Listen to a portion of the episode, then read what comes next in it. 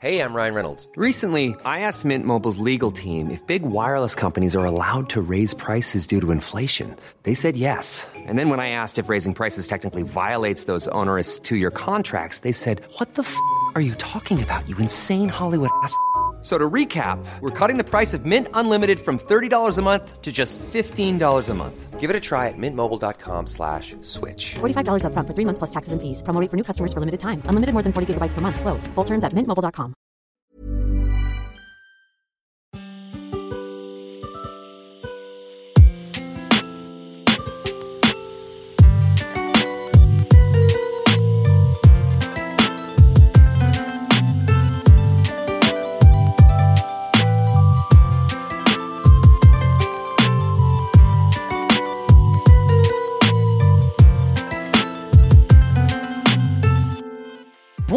bienvenue dans Quête latérale, votre podcast sur la culture jeux vidéo. Premier épisode de ce podcast et c'est un pilote que nous allons enregistrer ici pour vous parler de tous les jeux vidéo, du hardware au software ou encore à la façon que l'on a de consommer les jeux vidéo ou encore au drama qui leur sont liés. Autour de moi, nous avons réuni une fiefée bande de chroniqueurs et de chroniqueuses, en commençant à ma gauche par Chloé. Bonjour Chloé. Bonjour, bonjour, bonjour à tous. Comment vas-tu? Alors Chloé, est-ce que tu peux te présenter, s'il te plaît? Alors, euh, dans la vie, euh, je suis journaliste. Euh, je travaille au Figaro. Mais euh, là, je viens dans ma casquette euh, de joueuse. Donc, euh, et là, je suis aussi extrêmement bien assise dans un fauteuil de camping. Et je crois que je vais jamais rentrer chez moi. C'est bien recevoir chez Qualité, sache-le. sache-le. À côté de toi, il passe d'animateur à chroniqueur. Cela lui fait énormément de bien, visiblement. L'âme est avec nous. Bonjour l'âme. Oui, bonjour, je suis ravi de, de rejoindre Quête Latérale. Moi, je viens du podcast Plus Belle Lévi, qui était. Euh... Connais-tu le podcast Plus Belle Lévi, Alors, je qui sais- était un autre podcast de jeux vidéo euh, Je sais pas si on a déjà sorti un pilote, mais si ça ressemblait à la conversation qu'on a eue juste avant, je ne veux pas écouter ça. Bon, bref, pour les gens qui qui savent pas, on s'est battu jusqu'à la dernière seconde sur le titre de ce podcast. Et voilà, je suis, je suis ravi euh, de- dans la rotation de Quête Latérale en tant que chroniqueur. Alors l'âme, je sais que les auditeurs de qualité ont tendance à te connaître, mais pourrais-tu te présenter en tant que, eh bien, euh, homme du jeu vidéo? Euh, J'anime le journal du jeu vidéo euh, avec, euh, avec Alvin, avec toi notamment aussi, Ken, avec la rédaction de jeuxvideo.com tous les jours pendant 1h30. Donc je pense qu'on parle vraiment de tout ce qui peut se passer dans le jeu vidéo. Euh, et là, on va faire, euh, ce qui est bien, c'est qu'on va faire euh, un côté un peu plus usage dans cette émission. Ouais. Et un peu peut-être moins news, chronique, test, preview, etc. Et donc c'est évidemment, c'est évidemment ma couleur, quoi. C'est ce que j'aime. À côté de toi, nous avons un jeune entrepreneur dynamique, Fibre Tigre. Bonjour Fibre. Bonjour Ken, Comment vas-tu? Ça va et je voudrais vous dire que sur mes lèvres, j'ai un, un micro rouge. et, et non, non, mais parce que c'était un micro, parce que quand on a monté l'émission, il nous manquait deux micros. Tout à fait. Et je suis allé sous la pluie, dans la tempête, Oh en courant, chercher chez Fanny de Podcast Médiéviste deux micros qu'elle nous a prêtés et je la remercie pour Ceci ça. Passion médiéviste, Passion médiéviste. à vrai dire. Passion Médiéviste, un podcast que j'adore. Ce- ceci est très légèrement romancé, mais tu n'es pas loin de la vérité tout à fait. Oui, mais nous te remercions, toi et toute la sueur que tu as ramenée. non, avec mais toi. remerciez surtout pour. Fanny. Oui. Et nous Merci remercions Fanny. bien entendu Fanny de nous avoir prêté ces micros, mais je n'aimerais pas, évidemment, que les auditeurs de qualité pensent que nous n'ayons même pas le matériel pour faire un podcast. Et pourtant, Il y a un Patreon, hein. Je vous rappelle, un Patreon est présent. N'oubliez pas de souscrire, nous fera très plaisir. Juste à côté de toi, une force de la nature, l'homme le plus clivant de toute qualité. Bonjour. En pleine hybridation. Oui, bonsoir, Ken. Bonjour Das, comment vas-tu? Eh ben, ça va très très bien. Je suis ravi de faire ce podcast de qualité. Quête latérale, hein, c'est comme ça que ça s'appelle. C'est le meilleur titre, je trouve. j'étais team plus belle la vie, hein, perso. J'étais Belle Lévi. plus belle Lévi aussi, mais bon. Ouais, mais vous avez pas ouais, mais c'est pas grave en fait. Tant qu'il y a un cul, tout va bien, Voilà. de toute façon. Exactement. Euh, Peux-tu te présenter peut-être euh, pour À les nouveau auditeurs de qualité, évidemment, qui Oui, ne te bien sûr, pour pas les auditeurs en- de qualité, je suis en charge de deux podcasts euh, qui ont fait leur rentrée en septembre, n'est-ce pas? Euh, Qui sont euh, Six and Daz et Californie. Je suis moi-même podcasteur émérite depuis 2012, voire 2013, je sais plus quand est-ce qu'on a commencé. Euh, sur le côté, bien sûr, euh, j'ai un emploi jusqu'au mois de janvier. Après, je suis complètement disponible pour euh, bar mitzvah, euh, repas, banquet, euh, mariage, animation, baptême en tout genre et communion. Et euh, j'anime également le journal du hardware sur le stream, qui est une entreprise en pleine hybridation.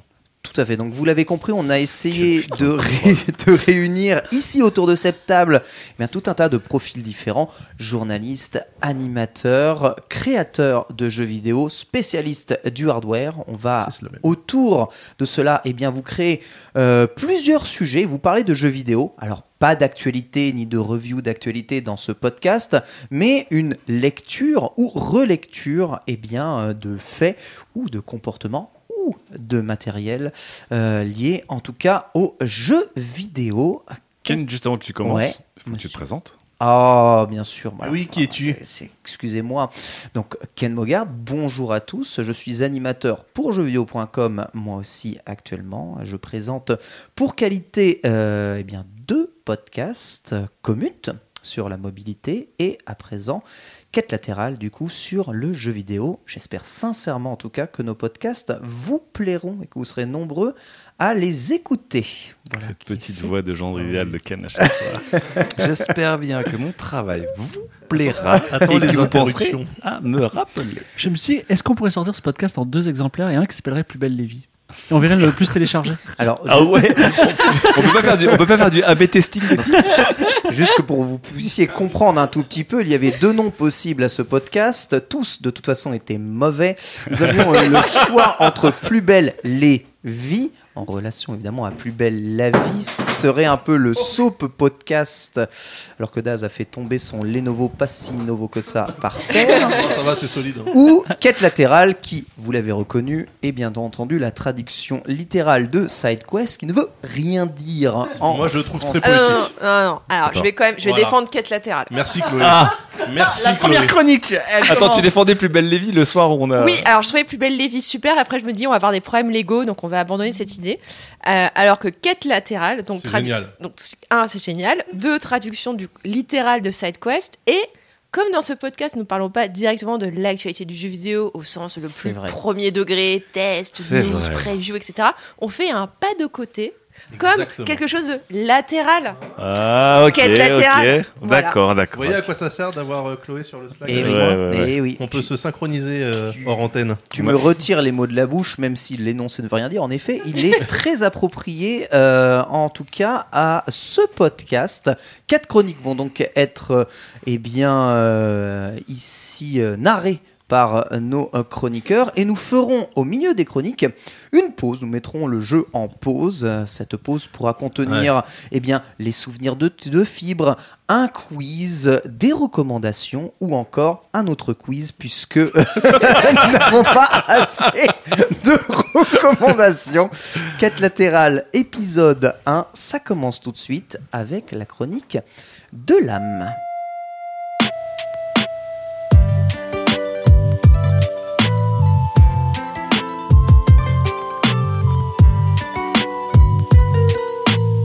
Alors l'âme, aujourd'hui tu vas nous parler euh, de ton aversion pour les abonnements aux jeux vidéo.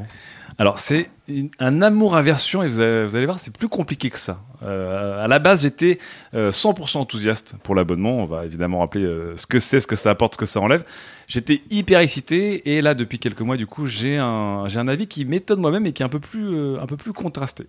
Euh, donc, je vous rappelle. Voilà, on a tous une vie euh, par abonnement à 100% maintenant. Euh, on est abonné à nos films, on est abonné à notre musique, on est abonné à euh, du cloud, euh, on est même abonné à nos maisons parce qu'on on est en location, on va pas se mentir, hein, c'était Netflix avant l'heure, l'immobilier. Bref, on est abonné un peu à tout en vrai, voilà. Et donc il restait un truc, c'était le jeu vidéo. Serpent de mer, ça fait des années qu'on va avoir le Netflix du jeu vidéo. Ils sont là. Donc il n'est pas là, ils sont là parce qu'il y en a plein pour l'instant, ils se, ils se fight.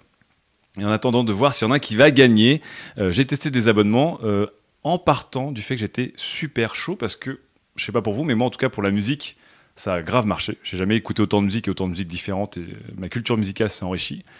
Euh, pour Ah, les films PNL. et les séries, que- qu'est-ce qu'il y a? PNL. ah. Ah bah ouais, PNL, hein, dans du jamais vu. Euh, Never forget. Pour les films et les séries, bah franchement, entre Netflix, Amazon Prime et bientôt Disney+, euh, je suis un homme très heureux. Je consomme mieux euh, qu'avant, je kiffe. Et donc voilà, je me suis lancé euh, dans le jeu vidéo. Alors, je sais qu'à chaque fois qu'on parle d'abonnement de jeux vidéo, il y a beaucoup de levées de boucliers. J'ai l'impression beaucoup plus de levées de boucliers que justement pour, le, pour, les autres, euh, pour les autres médiums et les autres arts et cultures.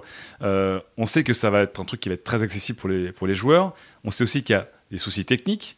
On sait aussi qu'il y a des questions de Ah, je ne possède pas mon jeu vidéo, j'ai envie de, de, de l'avoir, qui est à mon avis beaucoup plus fort que les gens qui étaient justement dans la musique et dans le film. Il y a une envie de propriété, mais bon, bref. Je m'en fous. Moi, euh, je suis pas fan de tout, mais je, je crois au succès de l'abo- de l'abonnement. Et surtout, je crois, avant qu'on en parle, sur une question toute bête, c'est la question du fric. C'est qu'aujourd'hui encore, rappelez-vous, hein, marquez mes mots, comme disaient Ouais. certains, euh, certains prophètes euh, de certains autres podcasts. Dans 5 ou 6 ans, quand on dira qu'il fallait payer 70 euros pour un jeu, Ah. les gens tomberont par terre en disant Mais c'est une hystérie. Tu, comment ça tu, Avant, tu payais pour chaque jeu, tu payais 70 euros. Allez, tu payes 50 euros pour chaque jeu? C'est pas possible. Je, je paye 9,99 par mois, j'ai 400 jeux à dispo, euh, à peu près une vingtaine de plus par jour. Euh, donc voilà, je- juste pour le fric, déjà, je pense que l'abonnement va devenir un nouveau benchmark et qu'on ne dira plus qu'un AAA coûte euh, 70 euros et que c'est notre nouvelle barrière, mais on dira que l'abo max coûte 12,99 ou 10,99. Alors du coup, sur les, abonnements euh, que j'ai à dispo, que j'ai pu tester, euh, il y en a pas mal quand même, mine de rien. Euh, donc j'ai eu le PS Plus pendant un an et demi. Je suis actuellement, euh, comme pas mal d'entre nous ici, abonné à l'Apple Arcade. Euh, j'ai testé l'Origin Access, j'ai un accès Xbox Game Pass, euh, mais aussi, et de manière un peu plus subtile, j'ai un abonnement qui ne dit pas son nom, qui est l'Epic Game Store. C'est con à dire, mais en fait, toutes les semaines, ils m'offrent un jeu juste pour, euh, pas contre de l'argent, mais juste pour le fait de me loguer sur leur, leur store. Je le considère un peu comme un abonnement. J'ai des jeux qui s'ajoutent un peu euh, comme ça. Un abonnement sans payer. Voilà, c'est une sorte d'abonnement, mais tu vas voir pourquoi ça, ça- ça me fait penser à, à- à l'abonnement. Et euh, j'ai aussi un abonnement qui s'appelle l'abonnement journaliste influent, Ouais, mais c'est con à dire. mais quand tu bosses dans ce milieu-là, tu reçois régulièrement des jeux pour ton taf. Non mais et Chloé, on est d'accord Je suis d'accord. c'est qu'en fait, mine de rien, ça a un peu changé notre consommation jeux vidéo. C'est que on a eu un peu l'abonnement avant l'heure. C'est que régulièrement, tu disais, bah, qu'est-ce qu'il y a ce mois-ci qui arrive? Et c'est qu'on va dire, mais bon, ça, ça ajoute quand même dans, dans, dans mon expérience. Donc voilà le, le- le truc que, que j'ai. Pour vous dire vite, en gros, l'abonnement Apple Arcade, j'adore.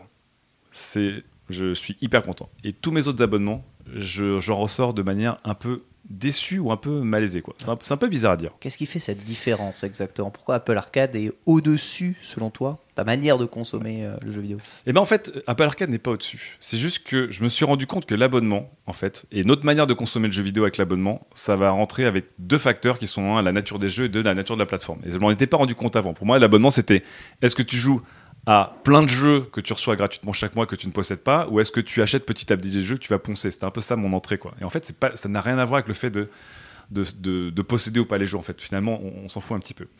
Euh, Déjà, j'ai adoré l'Apple Arcade. Je vais revenir sur l'Apple Arcade. Euh, ça m'a donné beaucoup d'excitation, de découverte et de fluidité dans, la- dans, ma consommation des jeux que j'avais un peu perdu avec le mobile, euh, parce que c'était un peu la jungle, euh, les, free-to-play me faisaient un peu chier, etc. le jeu mobile, selon l'Apple Arcade, en fait, pour moi, c'est le retour de l'arcade dans le bon sens du terme. Ça veut dire que je reçois régulièrement des jeux qui sont excitants dès le début, qui sont très drôles, très faciles à prendre en main, qui ne demandent pas beaucoup de temps d'investissement, mais qui me font beaucoup rigoler.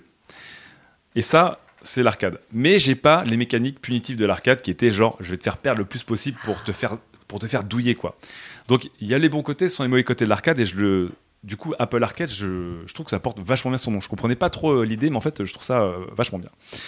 Du coup, quand tu t'abonnes pour un prix dérisoire, parce que je rappelle que c'est 5 euros par mois, jusqu'à 6 personnes pour l'abonnement famille, donc on à 1 euro par mois, ça, ça devient complètement débile. Du coup, c'est évidemment facile de tester, de picorer, euh, de zapper, de mongoliser aussi sur un jeu si on a envie de le doser à l'infini. C'est ce qui m'arrive en ce moment sur, sur Grindstone. Bref, tout ça, c'est rendu encore plus opti. Cette bonne nature du jeu, elle est encore plus opti parce que Apple Arcade, en plus, enlève les deux barrières les plus chiantes du jeu mobile qui sont les lootbox et les mécaniques de, free-to-play et la connexion obligatoire des jeux qui est un truc le plus débile de l'histoire et qui nous fait tous péter un câble dans des trains ou, des métros. Bref, pour moi, en fait, Apple Arcade, c'est l'essence du jeu mobile. C'est vraiment du fun, de la curation, euh, pas de barrière, c'est l'accessibilité euh, absolue. Et l'autre côté, en fait, les abonnements, tous les autres abonnements que je vous ai donnés, des abonnements un peu de consoles euh, gratuits, en fait, ça me met un peu mal. Alors au début, j'étais vachement excité. Comme tout le monde, tu dis, waouh, tu ouvres ta bibliothèque potentielle.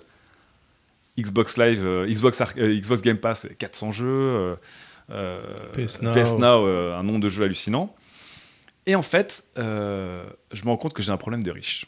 J'ai un problème de riche, c'est que j'ai pas le temps de me lancer dans des, gros- des expériences façonnées et calibrées pour du gros triple A en fait. Est-ce que vous connaissez un homme qui s'appelle Bill Gates? C'est un start-upper, je crois. Ouais. C'est bien un, entendu c'est un Il est, gars. dans, il est dans l'humanitaire maintenant. Ouais, voilà, il, il a monté deux trois trucs, puis il a volé trois quatre idées. Bref, euh, il sauve des vies par, par millions maintenant. J'ai écouté euh, une interview de Bill Gates il y a quelques jours qui disait, enfin, c'est des gens qui parlaient de Bill Gates sur le long interview. Et en fait, Bill Gates, qui est toujours le deuxième homme le plus riche du monde, il a dépensé 15 milliards de dollars cette année. Il a donné 15 milliards de dollars cette année pour sauver des vies et pour sa fondation. Et il est plus riche que l'année d'avant. Oui. fait.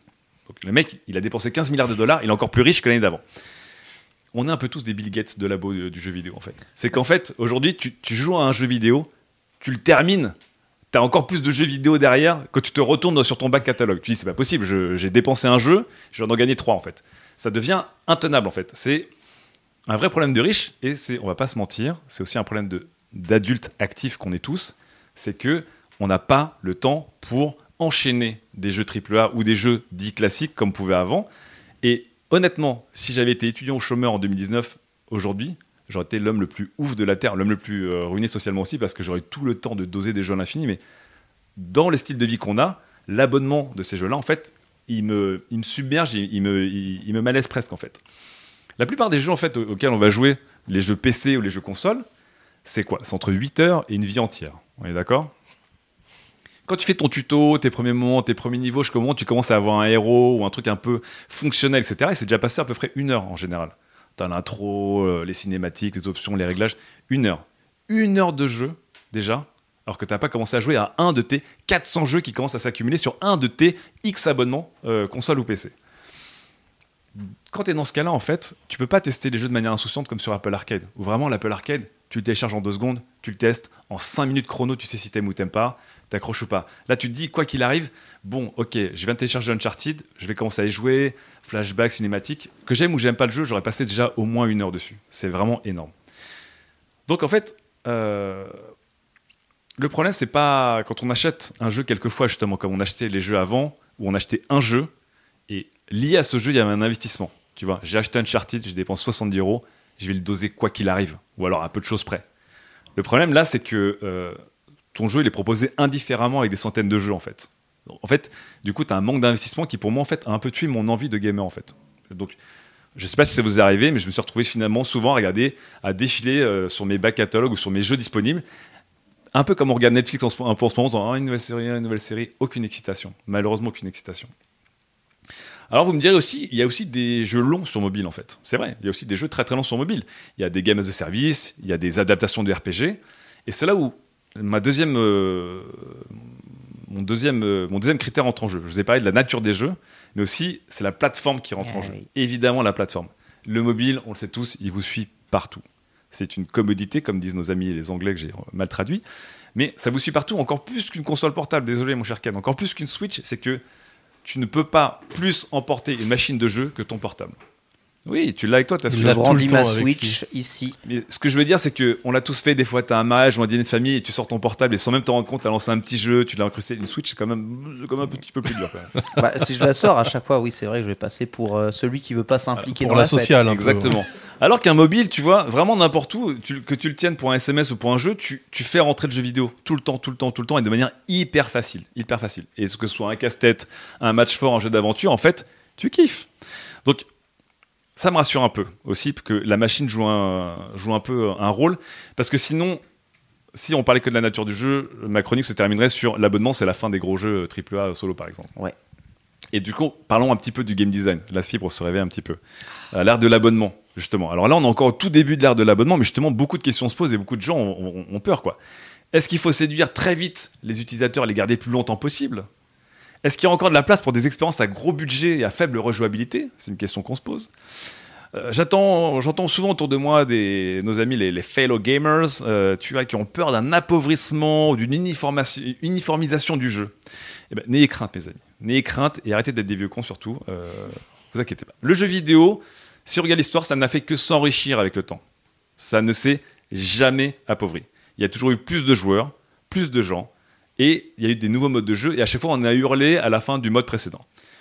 On a hurlé à la fin du solo quand euh, le multi est arrivé. On a hurlé à la fin du premium quand le free-to-play est arrivé. On a hurlé à la fin de la difficulté quand le mode easy est arrivé.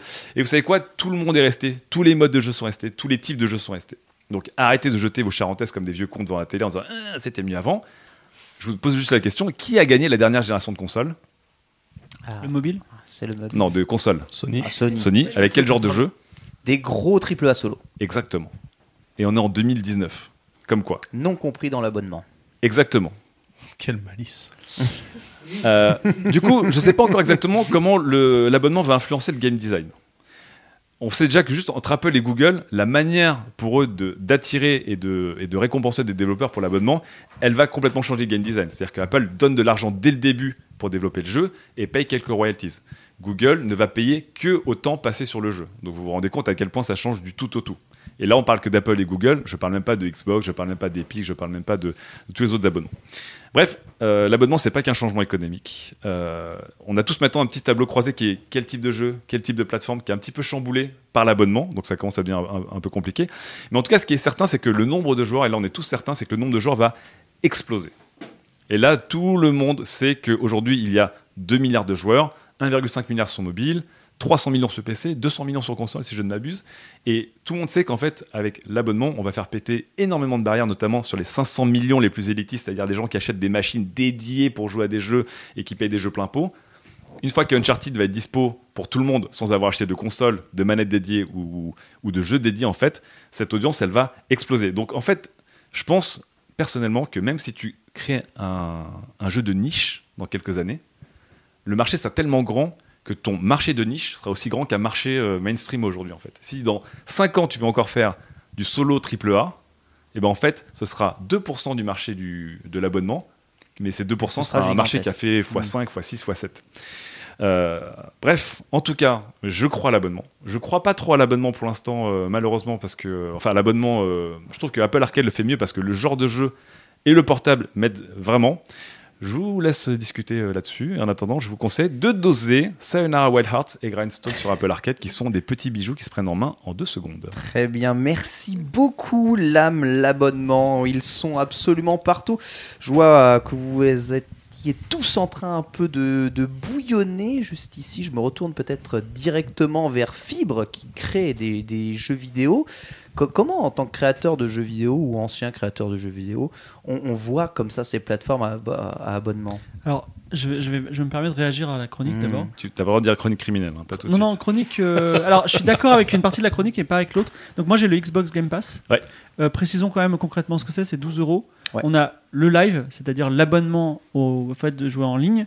Le gold, c'est-à-dire qu'on a deux jeux offerts par mois, Mm. dont plus un jeu qui est de l'ancienne génération, Ouais. rétrocompatible, plus le Game Pass qui a 5 nouveautés par mois et déjà son, son truc. Et quand, je, quand- compliqué, et- quand même. et quand je dis les 5 nouveautés, c'est Dead Cells, Slice the Spire, Outer Wilds, Ouais. c'est- c'est c'est du gros, gros, très très lourd. C'est-à-dire Le que. Game Pass, ils ont beaucoup de gens Voilà. Day One. hein. Euh, alors Game Pass, moi c'est- ça a été d'abord euh, la grosse déception et, maintenant j'ai réussi à m'adapter et du coup je l'aime beaucoup. Mais effectivement, comme toi, j'ai, euh, je me suis aperçu que je n'aimais plus, je ne désirais plus les jeux. C'est-à-dire que par exemple un jeu comme Just Cause, ça a l'air de rien, mais moi j'aime bien parce que c'est des open world qui sont magnifiques, on peut bien s'amuser dedans. Je les ai tous désirés, je les ai achetés au prix fort, je les ai kiffés. Et là, un jour dans le Game Pass, plop, t'as Just Cause 4 qui pop. Je dis ah c'est cool, je le télécharge. Et en fait, euh, j'ai joué, mais Ouais. j'avais moins de plaisir, tu vois. Et pourtant, il est mieux, objectivement. Donc, vraiment, ça m'a tué mon plaisir. Et maintenant, ce que je fais, c'est que, effectivement, je télécharge tous les jeux. Et parfois, tu as un Dead Cells, parfois, tu as un Slade the Spire. Et tu dis, bon, ça c'est bien, et je vais y jouer longtemps. Mais sinon, effectivement, on- la relation au désir est vraiment la différente. Et peut-être, effectivement, les gens ne vont plus avoir cette relation-là. Maintenant, euh, j'aimerais dire une chose avec laquelle je suis pas d'accord, que tu as affirmé. Tu as dit, a, enfin, quoi qu'il arrive, il y aura de plus en plus d'offres de jeux, voilà, c'est parce que c'est l'histoire du monde. Bah non, en fait, il y avait un développement du jeu vidéo, euh, on va dire tout azimut euh, entre 90 et 98. Et tout d'un coup, les MMO ont débarqué, Vivendi a débarqué, World of Warcraft a débarqué. Et je peux te dire que ça s'est industrialisé d'un coup. Les indés, ils ont disparu jusqu'en 2008, jusqu'à ce qu'Apple dise Ah, on peut, euh, et on peut, maintenant vous pouvez euh, directement euh, publier. Mais effectivement, il y a une disette euh, terrible. Et aujourd'hui, que le développeur, comment il est payé par Apple Arcade et comment il est payé par le Xbox Game Pass? On sait pas trop. Mais en fait, par exemple, enfin, moi, je j'ai pas trop les coulisses des choses, mais je sais qu'il y a des jeux, qui, il y a des trucs, il y a des, il y a des gens qui disent comme pour les Kindle, ben voilà, euh, votre jeu il a été joué 6 minutes euh, ce mois-ci euh, en moyenne, donc vous allez avoir au prorata 6 minutes. Donc si tu fais des jeux narratifs courts, mais cool, là t'es baisé. Par contre, si tu fais un jeu ouais. qui tire longtemps, tu vas avoir Ouais. un maximum de c'est c'est d'argent. pour ça que je disais encore une fois, la différence est, est- elle est critique, c'est que Google ne va payer qu'autant de jeux, ce Oui. qui va être une catastrophe pour tous ces jeux-là, et Apple paye d'avance, puis Oui. des royalties. Ils payent pas tout d'avance. hein, non, ils payent pas tout. Non, non, ils payent pas Ils tout. suis payent euh, uniquement les jeux qui sont purement exclusifs à Apple Oui. Arcade parce qu'ils ils- ils disent que tout est exclusif. En fait, tout est exclusif au smartphone, mais tu as aussi des jeux d'arcade qui sont disponibles sur PC et sur, euh, et sur console. C'est- Sayonara, Sayonara Wild Heart, il est, il est Il est dispo disponible partout, donc Ouais. là, ils ont rien payé, je pense. Oui, c'est vrai. Mais par contre, si c'est un pur, euh, pur Apple Arcade comme euh, le Rayman qui va sortir chez Ubisoft, Oui. là, c'est Apple qui a fait le chèque pour faire le jeu. Oui. Mais attends, mais. euh, Mais tout, comme, tout comme Sony euh, a, a complètement financé euh, Là, les, jeux first party, en fait. Ça, je- juste- je- tu Juste pour faire Ouais. finir, après je- j'aurai plus grand chose à dire, c'est que il est possible que les, les abonnements marchent, que ça fonctionne, que qu'on se mette à fond dedans, parce que il y a des Epic et des Microsoft qui vont mettre beaucoup d'argent et que malheureusement là, ça va ça va complètement traumatiser et reconfigurer Tu le. penses que ça va changer le visage du jeu vidéo, quoi qu'il arrive Je pense qu'il y a des risques. Après c'est non, difficile. de côté, côté dev, en fait, pour toi. C'est côté, euh, côté studio, pas, pas côté joueur. Ouais, mais en fait, il y aura, il y aura certains types de jeux qui existaient dans les années 90 qui n'existent plus. Mi- Microsoft, Microsoft quel- Simulator a quel- disparu pendant 10 Quel- ans, il y a bien une raison. Type de hein. jeu, quel type de jeu dans Ah les bah années si. 90 n'existe plus aujourd'hui Les beat'em all. Eh ben, les point Et Les and beat'em click. all, il y en a. Point and Il y click. en a peu, mais il y en a. Bah, point and les click, il y en a all, 4 il y qui se courent pas les point and click. Euh, Il y en avait une chier qui en sortait tout le temps. Bah, euh, sur 90. Kickstarter, enfin, Point and click, beat'em all, shoot'em up. C'est quand même les trois jeux, les trois genres majeurs des années 90 qui ont, euh, qui ont pris une, une disquette. euh, Alors, ils ont, et évidemment, c'est plus du tout les genres ils sont majeurs du genre, mais ils se sont réinventés et tu peux en retrouver aujourd'hui. Oui, oui, oui, mais enfin, je veux dire, euh, t'as as quand même beaucoup. Enfin, je trouve que c'est plus difficile de jouer, par exemple, à un Dodonpachi ou à un Ketsui, ne serait-ce que par la distribution un peu erratique, on sait pas où les trouver. C'était, me dis pas que c'était euh, les manic shooters, me dis pas que c'était un genre majeur de l'époque. Non, un genre mais les manic, les manic, les manic shooters, c'est juste une déclinaison des shoot'em up. Et c'est l'évolution. R-Type, Ouais, ça. etc. C'est l'évolution des shooters ultra populaires En de fait, ils ont été obligés Oui. justement de les changer pour les rendre attractifs parce que plus personne ne voulait jouer Oui, mais je veux dire que vois. Dodonpachi, ça a disparu par rapport aux années 90. Je veux dire, c'était. Non, ce que je veux dire, non, non, ce que, ce que je veux dire, c'est qu'aujourd'hui, j'arrive, euh, j'arrive sur euh, n'importe quel marketplace. Si je veux faire un match, euh, un match 4, euh, si je veux faire un RPG, etc., j'ai l'embarras du choix. Mm. Par contre, euh, ou même des expériences nouvelles comme Sayonara Wild Hearts ou le genre de runner un petit peu psychédélique, etc. Ok, je peux. Euh, sauf que si tu veux faire un, un manic, c'est compliqué, quoi. Parce Oh, que même, un, même c'est- un RPG narratif, hein, euh, il n'y en a pas tellement que ça. Tu vois, c'est des styles Je, compris. je suis pas sûr que l'abonnement, ce soit avec l'abonnement qui se soit. euh, ouais, mais je, vois- je vois ce que vous voulez dire. Alors Chloé, dans ta prochaine chronique, on, on va peut-être aussi un peu développer pas mal des points qu'a parlé de l'âme, puisqu'il a beaucoup parlé d'une catalogue de jeux gigantesque qu'il y avait à, à disposition et de l'impossibilité totale de toute façon de, de tout terminer. Moi, ça me fait beaucoup penser à l'époque où le piratage était extrêmement répandu. Exactement. Et où on avait la possibilité de graver à l'infini tous les jeux de la Terre. Grave. Je l'ai fait. Je l'ai fait. J'ai gravé je ne sais pas combien de jeux et Dieu seul sait combien j'en en fais. Très peu finalement de Ouais. tous les jeux que j'ai gravés. Je les avais. Super, j'ai les jeux. J'en ai jamais terminé. Je n'ai jamais autant désiré faire un jeu que quand j'ai eu l'investissement personnel de le faire Mais du avec l'argent. je, je me pose la question, justement, est-ce que c'est. Il y a un vrai truc de dire, effectivement, il faut payer pour le désirer, enfin faire un effort pour avoir un attachement émotionnel et un investissement émotionnel, ou est-ce que justement c'est un truc qui est à la base malsain et ultra capitalistique, mais sur lequel nous on a été programmé et qu'on a du mal à lâcher? En disant oui mais si je n'ai pas acheté vraiment le truc parce que franchement dans, les- dans la musique et dans les films la question se pose pas Si. j'ai l'impression qu'on aime plus Bah, les si. séries que jamais qu'elle se pose euh, plus. Si, si, elle, se, pose, encore. Elle Ouais se pose encore. Ok. Moi, j'ai, j'ai euh, sur la musique, il y, a des- il y a des albums que je prends même pas la peine d'écouter, alors que si on était à l'ancienne, euh, l'ancienne mode, l'ancienne ère, euh, je les aurais certainement raqué 10 balles et je les aurais au moins écouté, une fois. Tu vois. oui mais parce que tu aurais, aurais raqué 10 Mais parce balles qu'en pour- fait, t'as quand même ce. Enfin, je crois que l'acte d'achat, ça sous-entend qu'il y a eu un choix de ta part aussi. Quand t'es dans, dans le rayon et tu dis, eh ben, c'est ce jeu-là que je vais faire. Et en fait, ne serait-ce que pour valider ton propre choix, tu vas quelque part te contraindre un peu à jouer au jeu que tu as c'est ce que je dis est-ce que c'est un réflexe fait, à qui est sain en vrai Bah, le réflexe de se De dire, dire- je choisis quand même, euh, enfin j'éditorialise ma consommation. Tu- ça- tu- ça- je, te, ça- je te parle de gens qui ont dépensé trop d'argent et qui du coup doivent se convaincre que ça va être bien genre dans des simulations spatiales dire quelque chose? Ouais, non, tu vois, quand tu parles par exemple de la musique, euh, tu vois, bah, moi aussi j'ai mon abonnement Spotify, mais en fait, ce que j'écoute, pour moi, c'est enfin, c'est un peu un robinet à musique, de musique que Ouais. j'aime bien, C'est ça. mais les groupes que j'aime vraiment passionnément depuis des années, je vais acheter le CD. Enfin, pour moi, en fait, Ah, c'est c'est un Ah. peu c'est un acte. On veut dire, c'est. Oui, Enfin, alors, je les oui. soutiens déjà Ouais. en achetant CD, même si au concert, final, tu vois, je, les ai tout- je, vais, les voir en concert. Toi, même si le CD il peut rester blisté parce que tout connement, je n'ai plus de lecteur CD chez moi. Ouais. Mais euh, Oui, ça devient un acte. euh, ça, c'est un- acte un militant. acte. Ouais, c'est limite ouais, un acte Je suis militant. d'accord avec toi sur l'acte. Et d'ailleurs, c'est pour ça que la musique, euh, les concerts et les festivals ont explosé. Parce que les gens, du coup, maintenant, ils veulent dépenser en allant voir des, Ouais. des gens en concert plus qu'en achetant des DVD. Faut Non mais je, pense- pour les, pour les je jeux pense vidéo. qu'il y a quand même une, une notion à prendre en compte, c'est que un album ça coûtait euh, 12 balles, Mm. Oui. un jeu ça coûtait 70 balles. Je veux dire le rapport, le rapport aux, aux médias, il était Voir- complètement On, différent. on le rappelle, et tu parlais d'époque LAM, 699 francs, Ouais. soit plus de 100 euros à une époque. Ouais, bien sûr. C'est un sport de luxe. Et encore une fois, il faut, 749. on aura beau dire oui, mais euh, l'abonnement, oui, non. Encore une fois, le jeu vidéo, c'est un sport de luxe à grande Non mais je veux dire comme c'est pas le même euh, le, le rapport est différent par rapport au prix que tu mets par rapport à l'œuvre que tu as parce que ton CD tu vas l'acheter 10 balles et effectivement tu as potentiellement bon tu vas l'écouter toute ta vie mais je veux dire en termes de découverte de l'univers qu'il y a sur le CD c'est euh, 14 pistes tu vois alors Oui. qu'un jeu t'as de base euh, un triple A t'as 80 90 heures Oui, de alors, jeu on peut reparler après du temps dépensé par rapport au temps investi. Totalement vrai. Consommer trop, un morceau Mais de je 3 trouve- minutes mais je- 50 en musique, c'est difficilement comparable. Ouais, mais tout, tout comme j'ai l'impression que justement, l'abonnement, j'aimerais bien que ça vire ce genre de truc qui est genre des gens aussi rallonger infiniment ou artificiellement des jeux. Ah, parce oui. que Bah, pour, ça, ça dépend parce que si le, modèle les éco- 70 balles, si le modèle économique est basé sur le temps passé, tu peux avoir des Ah. jeux à rallonge. Bah oui, moi, le truc de Google, j'y crois pas du tout. Le truc Pour de moi, le truc de Google, c'est la mort du jeu vidéo. hein. Si eux ils passent, c'est la mort du jeu vidéo.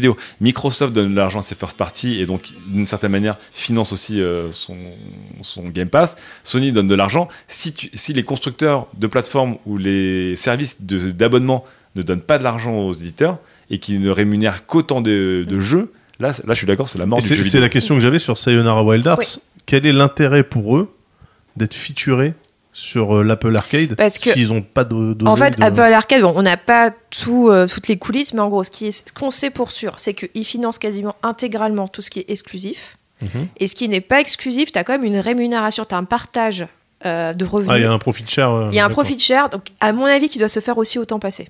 Parce que au, soit au, temps- au nombre de lancements, enfin, ils doivent trouver Ouais. une formule pour que ce soit proportionnel, soit bah, au temps passé ou autre chose.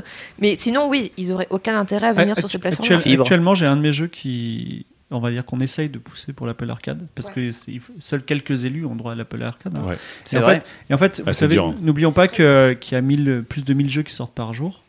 et que C'est très compliqué de gagner ne serait-ce qu'un euro avec un jeu. Effectivement, quand l'Apple il te dit, je vais dire une bêtise, hein, mais si il te dit voici 15 000 euros et vous avez le droit d'être sur Apple Arcade, Ouais. c'est déjà 15 000 euros de prix. Tu vois. Même si c'est une somme euh, toute petite. Et tout vois. comme Epic, quand l'argent, l'argent qu'ils donnent pour les exclusivités, les développeurs ils disent vous pouvez Ah ce que vous voulez, les mecs ils nous sauvent en fait. Ah ouais. complètement. Ils assurent le développement du jeu, c'est-à-dire qu'en fait on, on peut développer sereinement, tu vois, c'est qu'on va Mhm. dire, mais, Mais il y a une responsabilité de ces plateformes. Mais toi, ce que tu disais tout à l'heure sur le fait qu'on va être- peut-être venir à un monde où il y aura que de l'abonnement, on se dira mon Dieu, comment est-ce qu'on pouvait payer 70 balles pour un jeu? En fait, moi, j'ai du mal à croire que. euh, alors attention, je prends un risque en disant ça. Euh, j'ai du mal pas. à croire que dans, Ce sera pas le que- dernier. que dans l'avenir. Enfin, juste pour une question de. Juste économique. Euh, t'as des, les jeux aujourd'hui, genre les gros AAA, ça coûte, euh, on va dire, 50 millions de dollars à produire. Et ça, c'est sans les frais marketing. Tu, tu multiplies par deux ou par trois avec les frais marketing.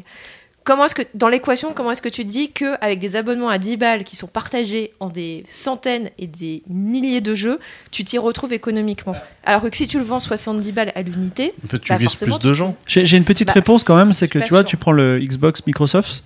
Microsoft, il se paye des studios AAA. Et Microsoft, aujourd'hui, son objectif pour le Xbox Game Pass, c'est de sortir en exclu 3 AAA par an.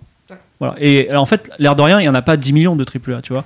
Et je pense qu'effectivement, c'est exactement comme le modèle Netflix versus Amazon Prime. hein. C'est-à-dire, on va avoir des gros développeurs et ils vont se payer leurs AAA qui seront leur tête d'affiche. Voilà.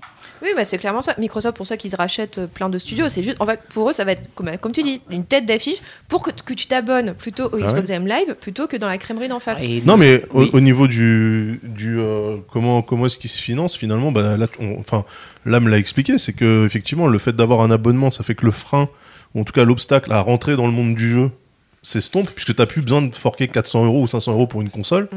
Les gros free-to-play sont plus rentables que les gros premium. Hein. Tu vois. Ouais, mais- N'oubli- N'oublions pas que l'abonnement reste une porte d'entrée dans le jeu vidéo qui ne contient pas forcément tout le contenu de ce dernier, qui peut vendre en plus au travers, soit Oui. du cosmétique, des DLC. Oui, C'est après- après, Ken, a raison, c'est une des grosses différences avec les films et les séries, c'est que tu vas avoir des jeux qui auront leurs propres microtransactions intégrées aussi. Donc ça. acheter des skins, etc. Ce qui est un business gigantesque. Encore une fois, le, le gaming en abonnement, c'est attendu comme le plus gros jackpot du contenu de l'histoire, loin devant les films et la musique. Hein. Je Mais- prends un autre risque. Oui, Vas-y. Ouais. Euh, Oh là là, c'est parti. Que de parti. risques Ah, risques. d- attends, je me relève et tout. Alors, excusez-moi, mais moi, j'y crois pas une seconde à cette histoire de, euh, de milliards de gens qui vont se mettre à jouer aux jeux vidéo, qui vont jouer à des gros triple A. Enfin, tu mets euh, n'importe qui, je sais pas, devant Red Dead Redemption 2, euh, enfin, juste les, les contrôles. Enfin, si t'es pas, si t'as pas minimum de culture. Non, justement, je pense que c'est parce qu'on C'est un exemple un peu plus, c'est un Non. exemple un peu particulier. Est-ce que Ouais, tu peux non, un autre suis d'accord avec toi, Allez, et les jeux vont devoir aussi Destiny. évoluer. Destiny Oui. ou, euh, ou je sais pas. euh, Ok. ça Ah être ouais, le premier qui me vient en c'est tête. pas Destiny, c'est pas Red Dead. Enfin, Destiny, c'est du game as a service, donc c'est vraiment différent. Mais tu vois, je pense que si Oui, tu veux vraiment faire euh, des, euh, des abonnements mass market, enfin, Ouais. genre qui vont toucher tout le monde, Ouais. il va falloir que tu fasses du contenu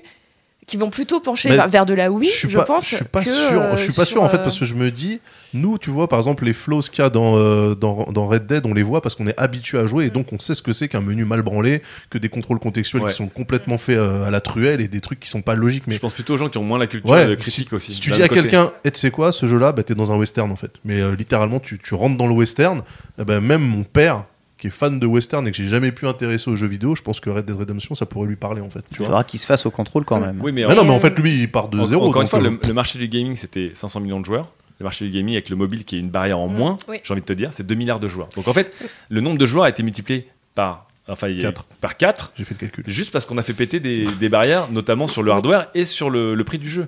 Je dis pas que les jeux sont mieux ou moins bien, je dis juste que le nombre de personnes que tu touches est énorme et que en moins de 10 ans, tu as des éditeurs exclusivement mobiles, exclusivement free-to-play qui sont aussi rentables, voire plus rentables que des éditeurs traditionnels. Oui, mais c'est pas le même type de jeu. Oui. C'est des jeux super accessibles. Oui, Enfin, un jeu mobile, c'est quand même Mais très j'espère que ces jeux super accessibles te donneront envie à un moment de dire Ouah, j'ai adoré, euh, je sais pas, Oceanhorn qui est sympa.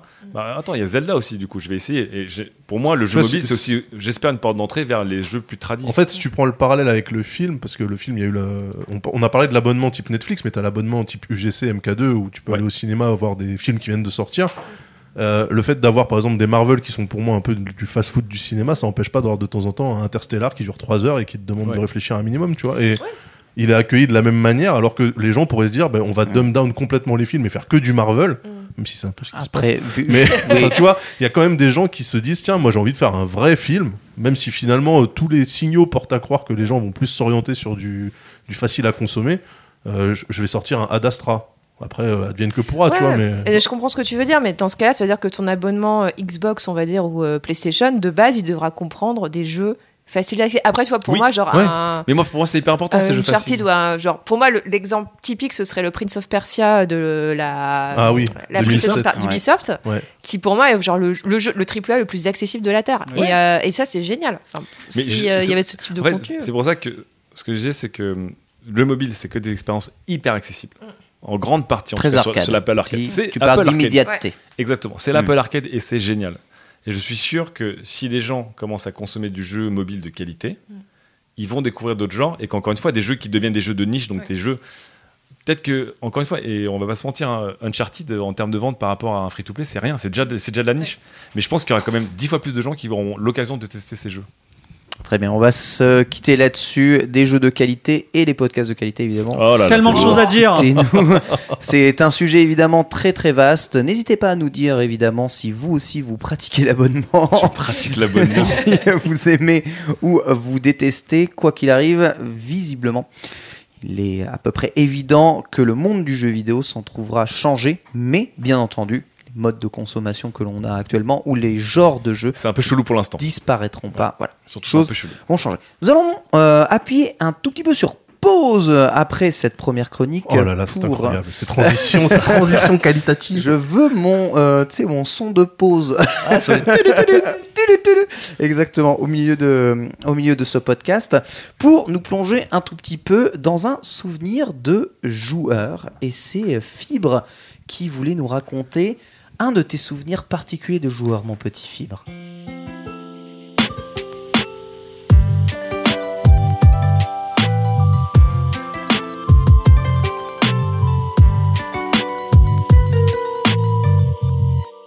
Mer- merci de me donner. euh, Alors, je pensais que chacun allait, allait apporter son souvenir de joueur, donc j'ai apporté quelque chose d'un peu émouvant et j'espère que je vais pas apparaître. euh, J'ai peur.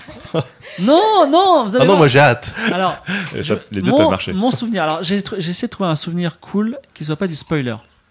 Oh là Attends, un Donc- souvenir cool qui n'est pas Qui- disponible. Voilà, parce que euh, sinon j'ai des bons souvenirs, mais ça spoil un peu les T'avais jeux. pas dit que t'avais préparé quelque chose Si j'ai préparé quelque chose. Il Très a bien. tout en tête, c'est comme J'ai Jay-Z. j'ai tout en tête. Donc, on est euh, dans les années 2000 et euh, je joue aux jeux vidéo pour me cultiver. Donc, je joue à tous les types de jeux. Je joue à des euh, jeux euh, de simulation équestre, je joue à des jeux de pêche, euh, voilà, je joue à des puzzle games, de tout ça. Et il y a un jeu que auquel j'ai jamais joué parce que il me révolte et je le déteste. De, alors que j'ai pas joué, c'est GTA. Oh. Parce que je vais vous dire pourquoi parce Eh, que Chloé par- disait je vais prendre des risques. Il Non, s'est mis pas non mal. parce que parce que parce que euh, parce que 2000, mes euh, parents ils disaient euh, les jeux vidéo ça rend violent hein. et euh, effectivement non seulement il y avait ce- cette idée qui flottait dans l'air mais en plus là tu jouais un criminel qui devait tuer des gens ou dealer de la drogue ou conduire des voitures de façon irresponsable donc vraiment c'était un jeu dans ma, dans ma perception je disais mais c'est quoi ce jeu de débile mais pour la culture j'ai acheté GTA San Andreas Et comme Ah. tu l'as acheté, tu dis il faut que je le dose. ah bah oui mais de toute façon c'était sur c'était sur c'était pas en PS2 2000, c'était pas en 2000, ça, c'était sur PS2 je lance le jeu C'était en 2003. non, c'était pas, c'est pas en 2000, c'est dans les 2004, années 2000. Ah oui, Je- d'accord. Je, peux pas dire la date exacte. C'était après qu'il soit sorti. Je lance, et tu sais, l'intro, elle est pas mal. La, la musique. C'est la- San Andreas Sandreas, ouais. La, Ouais, la- très la- bien. La, musique, elle est bien. réalisé. hein. Et au moment où la- la- l'intro coupe et le jeu commence, on est dans une ruelle et il y a un, un BMX devant nous. Ouais. Et on- le but, c'est de prendre ce BMX et de rentrer à Compton, là, là où on habite. Et là, je vous en parle, j'ai la chair de poule. ok C'est Californie, et, in et- et en fait, ce qui est ouf, c'est que cette ruelle, elle est assez ordinaire, tu vois. Elle est, elle est ordinaire. Elle, est- elle a rien de particulier. Elle n'est pas euh, magnifique. Mais tu comprends par l'ordinarité euh, de, cette, de, cette, de cette ruelle que tu vas avoir une ville entière qui sera comme ça, tu vois. Et que tu vas pouvoir la faire en vélo en plus, tu vois. Et, que- et je me suis dit, mais, mais c'est extraordinaire. J'étais là, je dis, mais c'est ouf. Et je serais prêt à vendre mon âme pour jouer à ce jeu. Il n'y a pas de problème, je veux vendre de la drogue. veux- C'est trop bien. Et je n'ai pas pu y jouer. C'est-à-dire, j'ai, j'ai- Ah bon? j'ai arrêté et j'ai dit, je ne peux pas vivre ça tout seul. Donc j'ai appelé un pote. J'ai dit, mec, je suis en train de vivre un truc ouf. Viens, on va jouer à ce jeu, ça va être trop bien. Et on a, joué, on a commencé à jouer à GTA ensemble. Et franchement, c'est. Alors que je dois vous dire, je n'aime pas du tout les comportements violents et les jeux qui promeuvent la violence et euh, le, le crime. Bah, GTA, GTA San Andreas, c'est un jeu fantastique, extraordinaire. Voilà. Et à l'époque, c'était un choc. Voilà.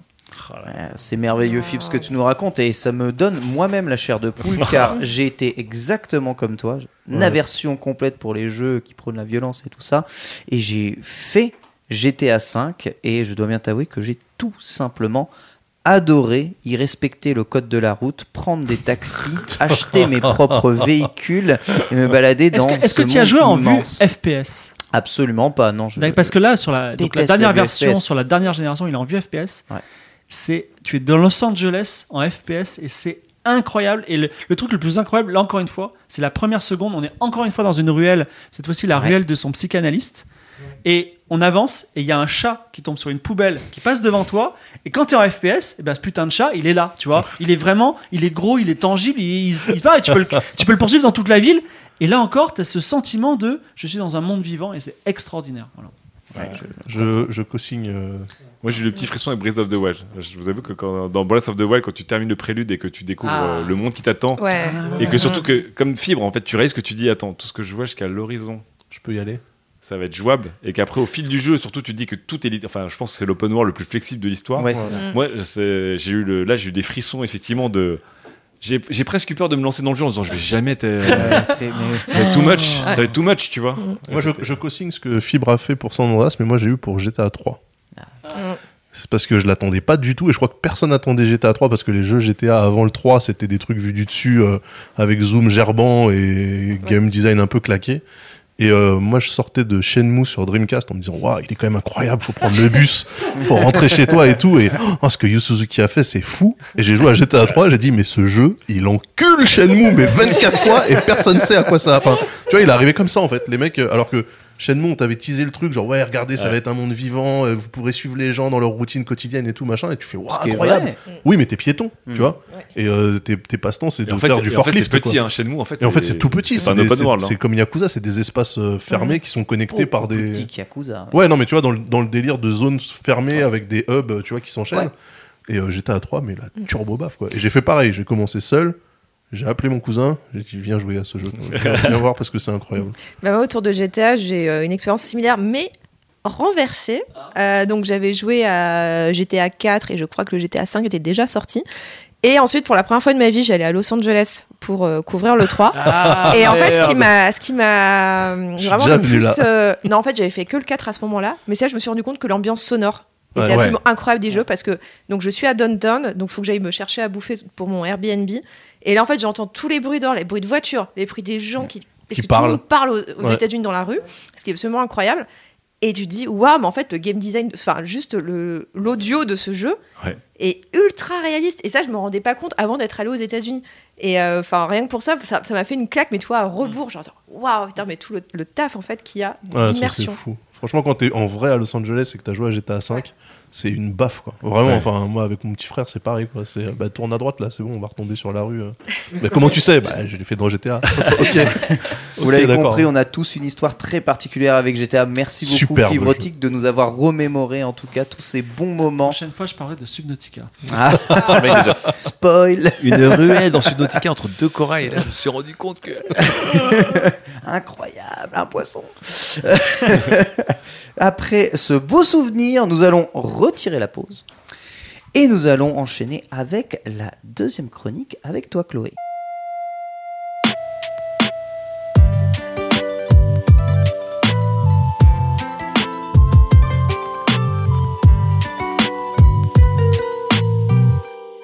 Alors Chloé, aujourd'hui tu vas nous parler de ton manque de temps pour jouer aux jeux vidéo et de la frustration que cela engendre peut-être. Oui, en fait, c'est une chronique qui va très bien répondre à celle de, de l'âme. Ah ouais. En fait, elle m'est, elle m'est venue, donc c'était euh, un, un samedi, il n'y a pas très très longtemps. J'étais dans ma cuisine en train de prendre mon petit déjeuner. Je sirotais, le mon- euh, je sirotais mon thé en lisant Le Monde, chose qui arrive très régulièrement quand tu es journaliste. Oh, tu prends des risques là aussi. hein. Ça prend des risques. Hein.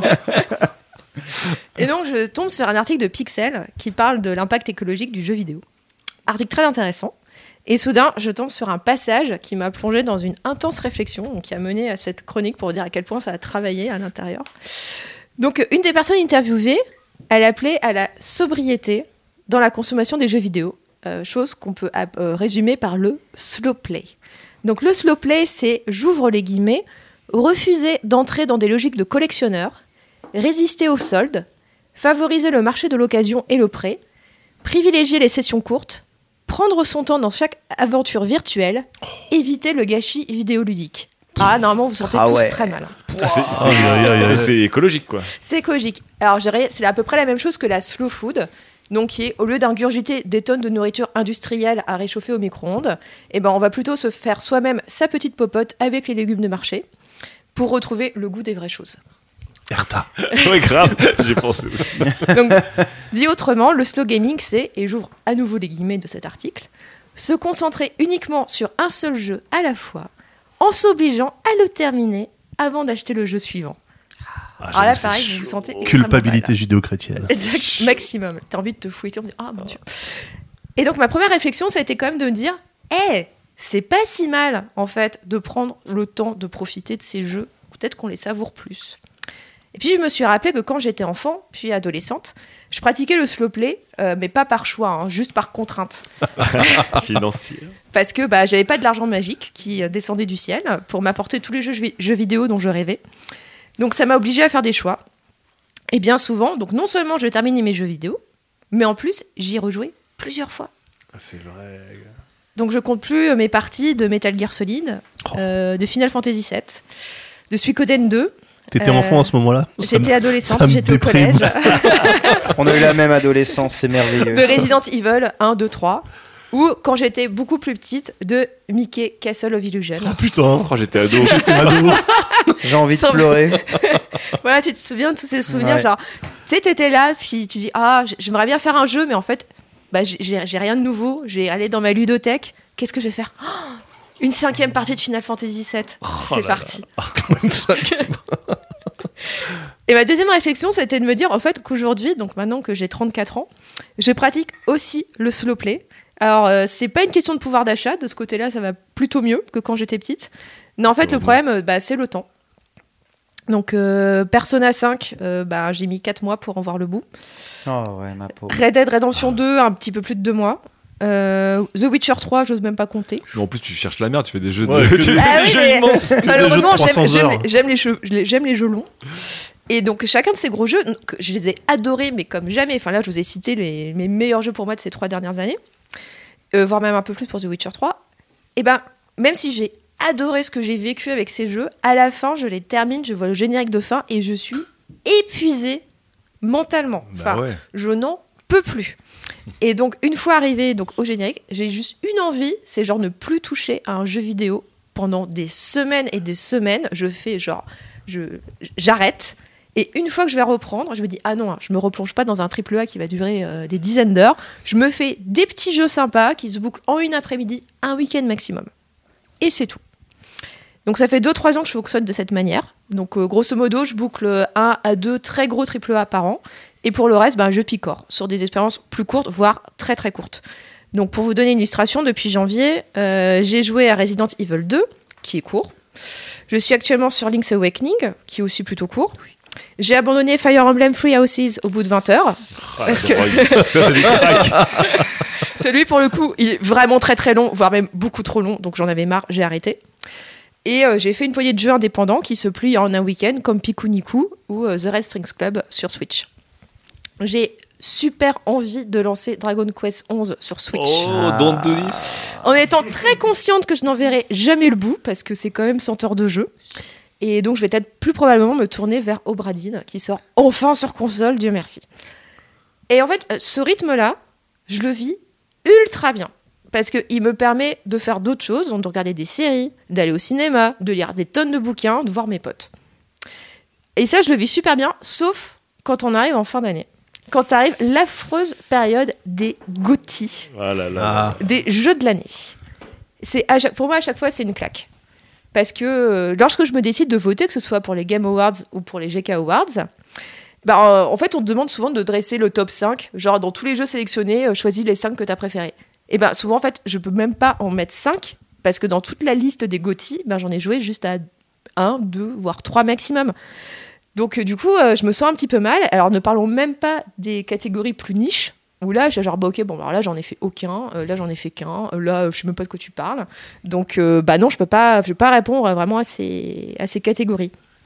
Et quand je suis en train de, de, de faire mes petits votes, j'ai l'impression qu'on murle à mes oreilles. Bah alors, t'es pas une vraie joueuse Ah, le syndrome de l'imposteur. Eh, T'as joué à rien Mais t'es vraiment une grosse nulle Comment t'oses penser que tu t'y connais en jeu vidéo? Mais rends tout de suite ta, ta carte de gamer en fait Là, t'étais sur les euh, commentaires de jeuxvideo.com là Non, c'est ma petite voix intérieure Ah, toi, qui me dit Ah, sa petite voix est forumeuse euh, chez GK aussi. Grave. Et en fait, je crois que ça fait bien trois ans que j'ose plus publier sur Twitter mes votes pour les GK Awards parce que j'ai peur de me faire euh, tomber dessus par les PP manga sur Twitter. Aïe, aïe, aïe, aïe, aïe, aïe, aïe, aïe. Allez, Pépé Manga. Dès la première émission, on en parle. Tu prends des risques. Hein. Ça prend des risques à Chloé. hein. Ouais, je prends des risques, mais tant pis. Donc voilà, j'ose plus publier, j'ai- un peu honte. Et pourquoi j'ai honte? Bah Parce qu'il y a une injonction dans l'univers du jeu vidéo qui est de jouer beaucoup, mais aussi à beaucoup de choses. Et ça, c'est un petit peu, euh, c'est un petit peu un souci. Et c'est la même chose, je trouve, que dans le monde des séries télé, dans lequel un bon fan de séries télé est celui qui suit toutes les sorties en temps réel avec les États-Unis et qui, bref, regarde des dizaines et des dizaines d'épisodes par semaine parce que sinon, t'es pas un vrai fan. Ce sont les chômeurs, ça. Voilà, t'es pas capable d'avoir regardé 15 séries dans ta semaine. Est-ce qu'ils ont des PP séries du coup Peut-être. Ah, souvent, ouais, en fait. Et ben dans le jeu vidéo, euh, je compte plus le nombre de jeux vidéo indispensables, point d'exclamation, qui sortent chaque semaine, euh, et chaque année, et chaque mois, dans des genres très différents. Et à chaque fois, on se dit, bah, c'est pas grave, bon, là, j'ai pas le temps, mais je l'achèterai plus tard. Bah, sauf que, bah, le souci, c'est qu'entre-temps, bah, il y a plein de nouveaux jeux indispensables, point d'exclamation, qui sont sortis. Et donc, c'est un cycle sans fin. Parce que tu dis, je vais repousser, mais en fait, non, il y a 15 000 tro- autres jeux qui sont sortis. CF, ce mois de septembre absolument infernal qu'on vient de boucler, avec euh, des très bons jeux tous les deux jours. Biold le mois d'avril prochain. Mars, Oui, avril, ah bah, mars, avril, euh, février, mars, avril, ça Février, mars, avril. euh. Alors, est-ce que le consommateur peut vraiment suivre?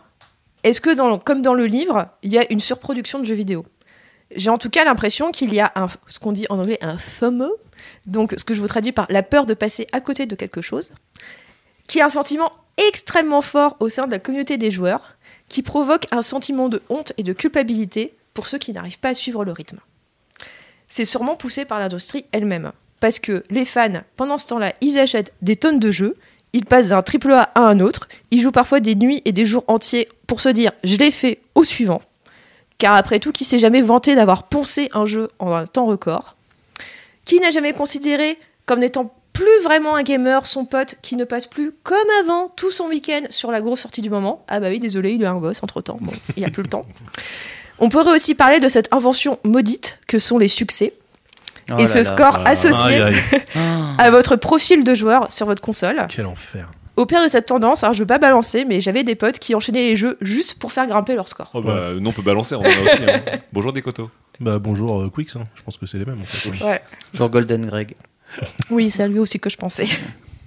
Et en fait, dans mes rêves les plus fous, dans mon rêve, dans mon monde idéal, j'aimerais qu'on laisse en paix bah, ceux qui jouent à peu de jeux, ceux qui aiment bien prendre leur temps, ceux qui n'ont aucun souci à enclencher le mode facile parce qu'ils ont envie de passer un bon moment sans frustration, Les casus. On pourra faire des débat. Commence par. ceux qui ne perçoivent pas le jeu vidéo comme une compétition contre les autres, mais aussi contre eux-mêmes.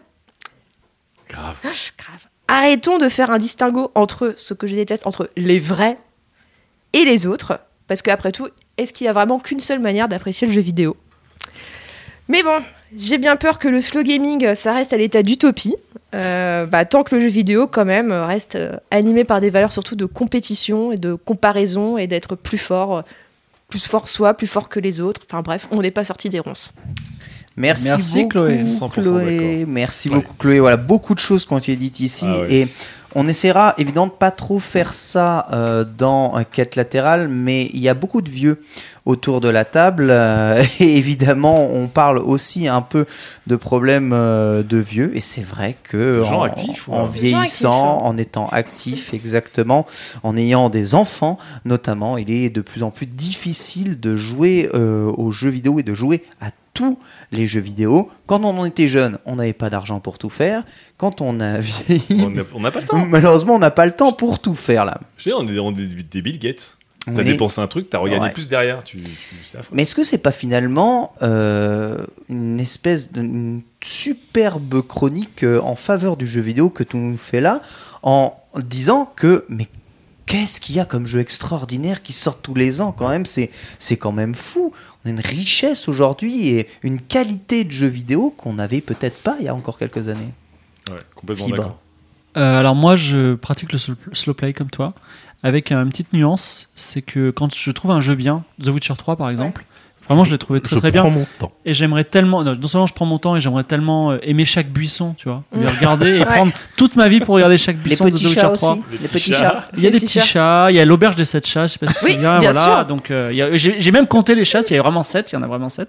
Et euh, je l'ai mis en mode euh, marge de la mort, donc mode le plus difficile Oh là, ouais. pour, Pour que ça euh, dure plus longtemps. parce qu'en fait, dans The Witcher 3, il y a ce côté, euh, tu vas, tu vas sauver une, une- une- enfin, tu vas faire une quête à l'autre, puis tu rencontres des loups. Au bout d'un moment, tu les, tu les tranches en deux parce que tu es devenu très fort. Évidemment, quand tu le mets en marche de la mort, ça te, ça t'oblige à être contemplatif parce que tu vois les loups au loin, tu dis bon, il y a des loups. Et comme dans la vie réelle, tu dis il y a des loups, c'est compliqué, je vais peut-être mourir. Tu vois. Donc, du coup, je- ça m'a forcé à bien en profiter. Mm. Et euh, moi, je suis j'adore ce dilemme de je vais sur une île déserte et euh, je j'aurai un seul jeu et je serai content de l'avoir. Voilà. Ouais. Ça pourrait être Skyrim aussi, j'aime beaucoup Skyrim. Ah ouais. euh, voilà. Et euh, sinon, par rapport à ton euh, FOMO, Oui. Euh, juste je trouve que, enfin, on l'a tous et je pense qu'il est mal placé. C'est-à-dire que euh, j'ai j'ai beaucoup aimé les trois reboots de Tomb Raider. Donc Mm. euh, le, le premier sur une île, le deuxième dans la neige et le troisième dans, dans les pays mayas. Mais en vrai, si tu en joues qu'à un des trois, ça va. Parce que les Ouais. deux autres, c'est juste. C'est des euh. Ouais, c'est des DLC. c'est c'est juste un peu. Non, c'est des jeux à part entière, il faut respecter leur travail, tu vois, c'est c'est bien. Mais en fait, en vrai, Ils il n'y a pas, recyclent y a les pas besoin, de faire, Les y a mécaniques pas sont besoin les de faire les deux autres.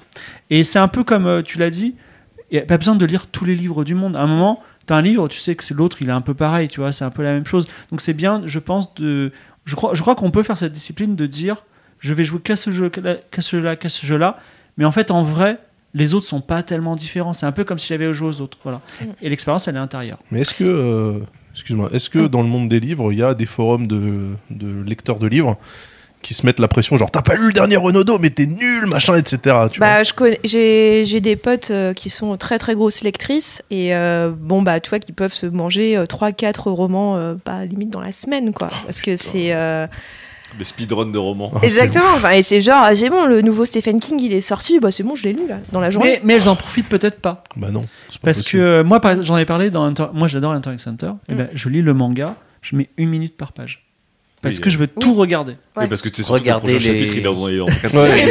c'est- pas faux, je faire la même chose avec Berserk. En fait, moi, le, le truc qui m'a un peu choqué dans, dans ce que tu as dit, alors déjà, il y a, il y a le point de l- jeu vidéo écologie où là, je me suis pas reconnu parce que je suis pas encore, j'avais jamais entendu parler de ça, mais c'est vrai, c'est intéressant, le, le slow food, le, le slow gaming. Mais juste pour l'autre partie où je me suis le plus reconnu, c'est qu'effectivement, que tu parles du FOMO, Mm. que tu parles des trophées, que tu parles de l'agressivité des gens sur les réseaux dans les commentaires pour dire Mm. tu l'as pas fait, tu l'as pas platiné, enfin un des deux, c'est le concours de tub évident Oui. qu'il y a. Mais je pense, je suis d'accord pour dire qu'il y a un concours de tub chez les gens qui regardent des séries télé ou du, du film. chose Mais que dans le jeu vidéo, c'est encore plus ça, parce qu'effectivement, le jeu vidéo, c'est quand même né sur un ADN de défi, de dépassement, de scoring, etc. Et je pense que ton scoring de gamer, c'est-à-dire les trophées que tu as, mais surtout le nombre de jeux que tu as fait, est-ce que tu les as fait rapidement ou pas, deux ans plus tard? Est-ce que tu. euh, Tu regardes en- ça, toi? Non, non, mais ce que je veux dire, c'est que dans, je trouve, je suis d'accord avec Chloé et Philippe pour dire que là-dedans, dans- par rapport au livre, au cinéma, aux séries, dans le jeu vidéo, c'est ultra exacerbé ce, ce sentiment de compétition, de concours de tub euh, pour savoir si t'es un vrai gamer. Les Euh, concours d'ego, hein. Ouais, mais plus dans le jeu vidéo. Parce que je pense que le jeu vidéo, ça reste quand même, encore une fois, un défi avec soi-même. Et que tu te dis pas, genre, je suis fier d'avoir regardé un film. Par contre, tu peux dire, je suis fier d'avoir terminé Dark Souls. euh, Mais euh, tu dans, vois dans une émission euh, dissidente qui a disparu en début d'année, je crois qu'à un moment donné, on avait évoqué le fait qu'à terme, il y aurait peut-être des succès pour les gens qui regardent une série en complet, euh, qui finissent un film, qui, euh, Mais la- qui écoutent un album. bah, T'as euh. la gamification sur plein de services, en fait. Ouais, mais pas au point de, euh, tu vois, sur ton profil Netflix, il n'y a pas écrit euh, Lamua a vu euh, ce- cette série-là en moins de 6 heures, ce machin, ce truc. Enfin, tu vois, y a pas, ça c'est pas encore arrivé. Et je pense que ça va pas tarder. Il y a des achievements sur les applis de visualisation sur les consoles. Sur euh, TF1 Replay, par exemple, il y a des vrai achievements. Ouais. ah ouais ils te mettent quoi par exemple Je sais pas, parce que je l'ai lancé une fois et ça n'a jamais marché.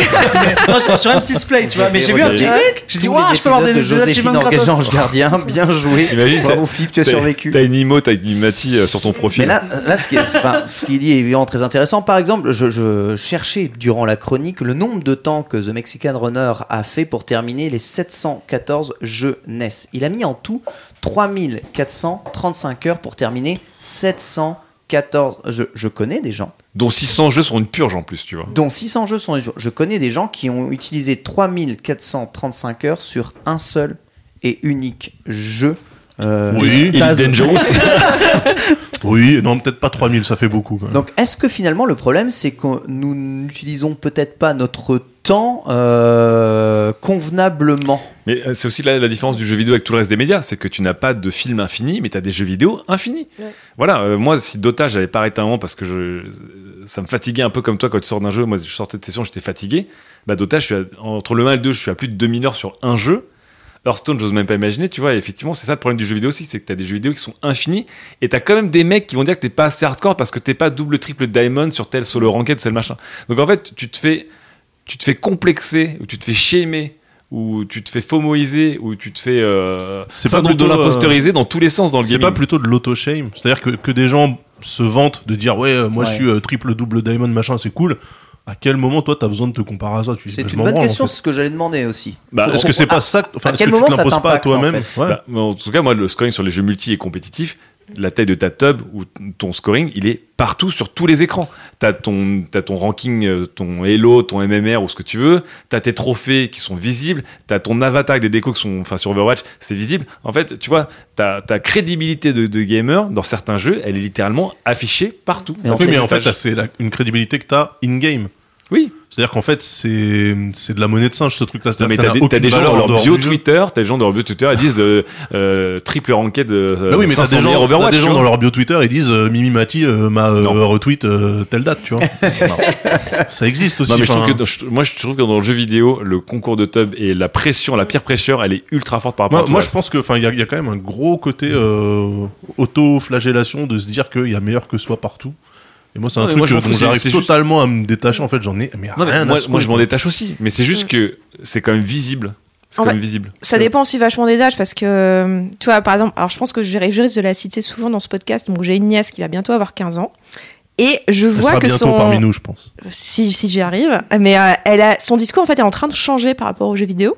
Et avant, elle était genre euh, très ouverte, genre, bon, je m'en fous, je joue à ce que je veux. Et là, maintenant, elle commence à me sortir des Ah bah non, euh, je joue pas à ça, euh, non, non, euh, faut plutôt jouer euh, à tel type de jeu parce que ça, c'est les vrais jeux vidéo. Ah là là. Et ça 15 commence à 15 ans. À 15 ans. Ah bah 15 ans, t'es complètement con. Hein. Ah ouais, non, mais, ça, mais en fait, ça y est, mais c'est c'est parti. Ah ouais, mais c'est genre, si à ah bah non, quin- si ça à 15 joue. ans t'es vieux con là, Je c'est- pensais que c'est ce voilà, c'est ça. Je pensais que ce genre de discours, c'était plutôt des, Ah non, discours de, de gens un peu réac, tu vois. Mais non, mais tu réac à 15 ans. Attends, même à 15 ans ou à 16 ans. Le terme des vrais jeux vidéo. Mais non, mais par exemple, le- tu, tu jouais toi à Street Fighter 2 sur NES et t'as un mec qui venait te voir avec euh, Bloody Roar et tu disais, ah mec, euh, je joue à un vrai jeu de baston, tu vois. Non, jamais j'ai dit ça. Bah oui, mais ça c'est. Ken, Ken, tu t'es jamais foutu de la gueule d'un jeu qui était pas le jeu.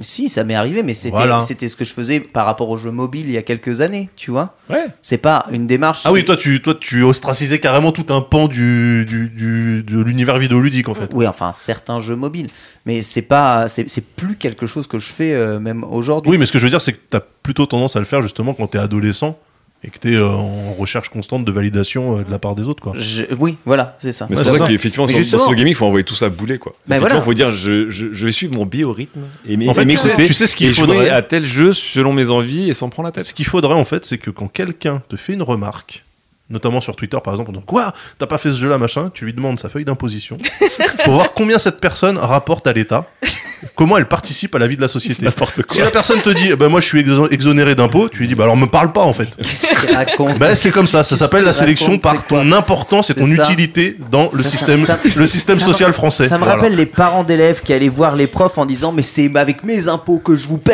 Exactement. Faites Exact- du bon travail. Attends, mais parce que toi, tu veux- toi, Pourquoi t'acceptes ma de fille faire- elle a une mauvaise note Daz, Daz, il apporte une solution encore plus puante que le problème. Toi, toi, t'acceptes, t'acceptes de te faire, de te faire shamer sur Twitter par des gens qui sont chômeurs. Mais moi, les gars, me parlez même pas. Putain, mais Je vais, te di- je vais te dire un Eh truc. ben, Daz, il te faut une pépé manga, j'ai l'impression. Je vais te Daz, il dire, faudrait une PP euh, La République En Marche. je souhaite bonne chance à qui euh, voudrait essayer de me shamer sur quelque réseau social que ce soit. Je- je- la seule frustration que j'ai avec ce genre de chronique, c'est mon seul manque de temps pour faire les jeux que j'aimerais bien. Tu parles de Persona 5, un jeu que je n'ai jamais pu terminer, tout simplement par Ah manque ouais. de temps, uniquement par manque de temps. Moi, tant qu'il arrive peux pas sur Switch, je, jeu. je l'envisage même plus, quoi. si le jeu n'est pas sur un support mobile, je vais avoir énormément de mal à le terminer. Et tu parlais de Dragon Quest, euh, de 11, Dragon ouais. Quest 11. Dragon Quest 11, je, je ne saurais que te conseiller dans, dans la problématique que tu as actuellement de le faire en mode 2D. Oui, ce Tu vas diviser par deux le temps de jeu, Mm. ni plus ni moins, et tu auras la même histoire. Bien sûr, ce sera un peu plus roleplay dans ta tête pour, pour évidemment la mise en scène. ça me va, ça me va. Et, euh, et Chivre, je voulais rebondir sur ce que tu as dit tout à l'heure. Euh, Est-ce que tu as le même problème que moi, enfin qui n'est pas vraiment un problème, mais quand tu es vraiment à fond dans un jeu que tu adores et que tu sens que la fin approche, là là. T'arrêtes d'y jouer. Moi ça m'arrive d'arrêter d'y jouer. Bah, j'avoue, j'avoue, je, je suis devant la d- l'ultime mission de Red Dead Redemption 2, impossible de la faire. Ouais. je La, suis en la même chose. Pareil. Sur Zelda, avec ma coloc, on est resté devant le dernier boss, je pense, pendant 3-4 semaines, et je l'ai- je l'ai activé par erreur, en fait, En- à force de tourner autour. Ouais. Et là, sur euh, Hollow Knight, j'ai- je suis à 106 ou 107% Ouais. du jeu, mais j'ai pas activé le dernier. Enfin, j'ai vu le dernier boss, mais j'ai même pas essayé de le combattre, en fait. Oh, c'est super bizarre, j'ai pas du tout ce genre d'effet. Ouais, on n'a pas envie de dire au revoir, on a Ouais, passé un trop ça. bon moment. Dès que j'arrive à la fin, je dis allez, enfin, il est terminé le jeu, je vais pouvoir m'en débarrasser. Oui, mais joue à des jeux que t'aimes, tu vas voir, ça change tout. Ouais. beaucoup fait ça sur Mass Effect, bizarrement.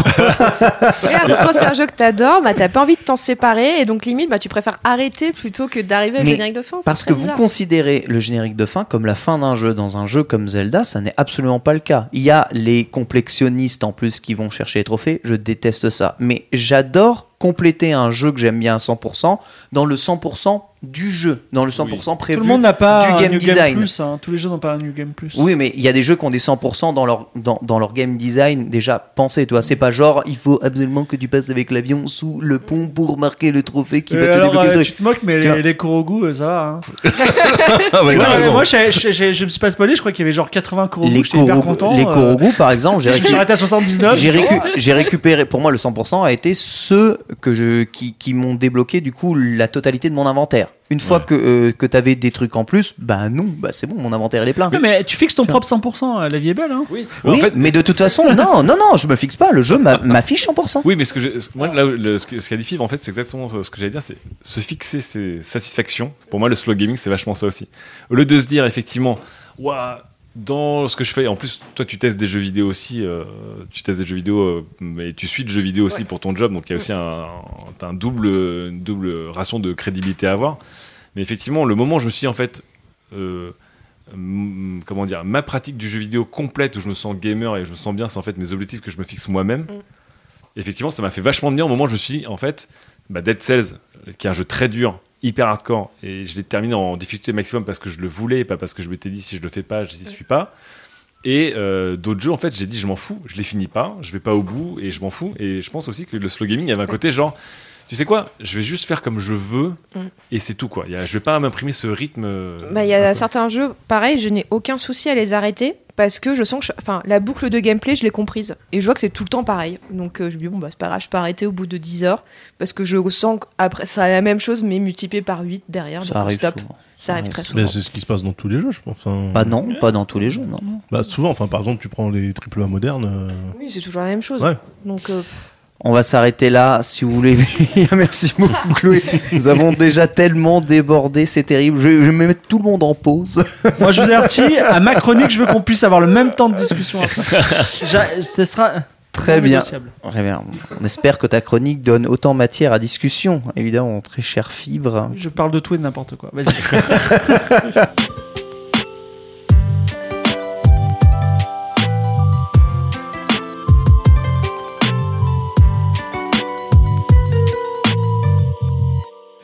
Deuxième pause du coup, et on va passer à une étape un peu quiz, et un quiz qui va revenir pas mal d'enquête latérale. Il s'agit du top top. Alors qu'est-ce que c'est le top top? C'est extraordinaire. Vous connaissez Question pour un champion? Oui Donc c'est le même sans payer les droits. Voilà, exactement. Question pour un champion, le je suis de Question pour un champion. Je vais vous énoncer donc un descriptif. Il va falloir trouver quelque chose. Euh, pour buzzer, vous dites top dans le micro. À ce moment-là, j'arrêterai tout simplement l'énoncé et euh, je vous donnerai la parole. Si jamais vous trouvez bon, eh ben, GG à vous. Si vous trouvez faux, vous n'avez pas le droit évidemment de retoper une seconde Donc fois une seule tentative. une tentative après la tentative de quelqu'un d'autre. Et ensuite, après, Ouais, mais c'est Tu- c'est une tentative au, sens- au sens où si on a tenté une fois, on peut plus retenter.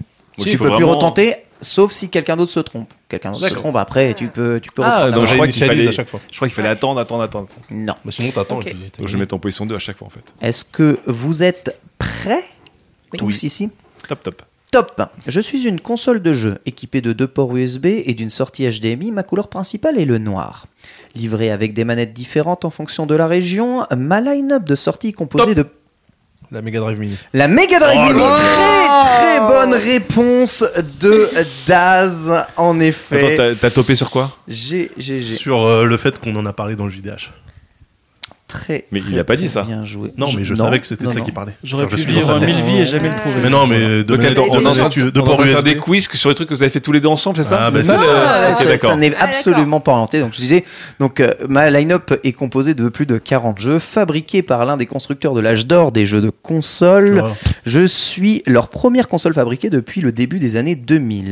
Modèle réduit d'une célèbre console des années 80. Je suis, je suis Des années 80. Tu es Julien Lepers parce que Gratuit, gratuit. C'était gratuit, c'était gratuit. la Mega Drive Attends, il y en a un deuxième. Est-ce que quelqu'un note Très bonne réponse. scores Vous voulez, ouais, on voulait faire un deuxième. Allez. Allez, on un fait deuxième. un deuxième. Très Ah, il y en avait qu'un seul C'est un deuxième qui favorise Daz ou c'est un deuxième normal Non, c'est un deuxième normal. Euh, Pardon pour la culture. Non, Euh, mais bah, pardon, pour, pardon pour avoir travaillé la question Si ensemble. c'est un deuxième sur Elite Dangerous, euh, Excusez-moi, excusez-moi. Ah bah, je suis désolé, Pardon Daz d'être dans la tête de Ken. Je suis un simulateur de transport militaire ukrainien sur PC avec une- un modèle 3D de la Gadou unique. Je suis, je suis. Ah, t'as su la réponse, tiens, c'est étrange. Spin Tires. Daz est juste très très fort. Ceci n'était pas orienté. Un, un- un point pour Daz, en tout cas, bien joué. Deuxième énoncé. Top. Je suis un jeu vidéo dont certains personnages sont issus d'une capture d'acteurs réels. Se jouant principalement à la première personne, je suis un jeu ambitieux à très gros budget. Mon nom a été officialisé en 2012 par mon studio qui devra abandonner mon développement pour terminer celui d'un autre jeu. Comprenant des composantes de RPG et se déroulant dans la ville de Night City, je suis Top, un... top. Lame. Je l'ai dit avant. Vas-y, vas-y, vas-y. Cyberpunk. 2077. Cyberpunk excellent. 2000... 2000 combien Attends? 2070. Ouais, euh, ok. euh, 2077. Ah, c'est bien C'est gros. Night City qui. S'il y a bien un gros triple A que je vais 100% easy au day one, du coup, Ah. c'est celui-là. Donc, je suis un des jeux les plus attendus de 2020, se basant sur l'univers d'un jeu euh, de rôle sur table et développé par le célèbre studio polonais CD Projekt. Je suis Cyberpunk. J'ai topé à Night City parce que le reste, j'avais pas City. tout. Je suis la déception. Je suis la déception à venir. Mais marquez non. mes mots. Marquez mes mots. Il va être super bien. Bien joué. Il va être bien. Mon très cher. Lame, un point, on gardera les scores, hein, bien entendu, vous aurez tous l'occasion de participer au top top. Il y en aura deux autres juste après. Si vous aimez évidemment cette chronique, n'hésitez pas à nous le faire savoir sur le Discord. Sur le forum, sur le forum. Qualité sur le forum de qualité. Ça nous fera évidemment plaisir. Nous allons partir pour parler un tout petit peu matos avec la chronique de Daz.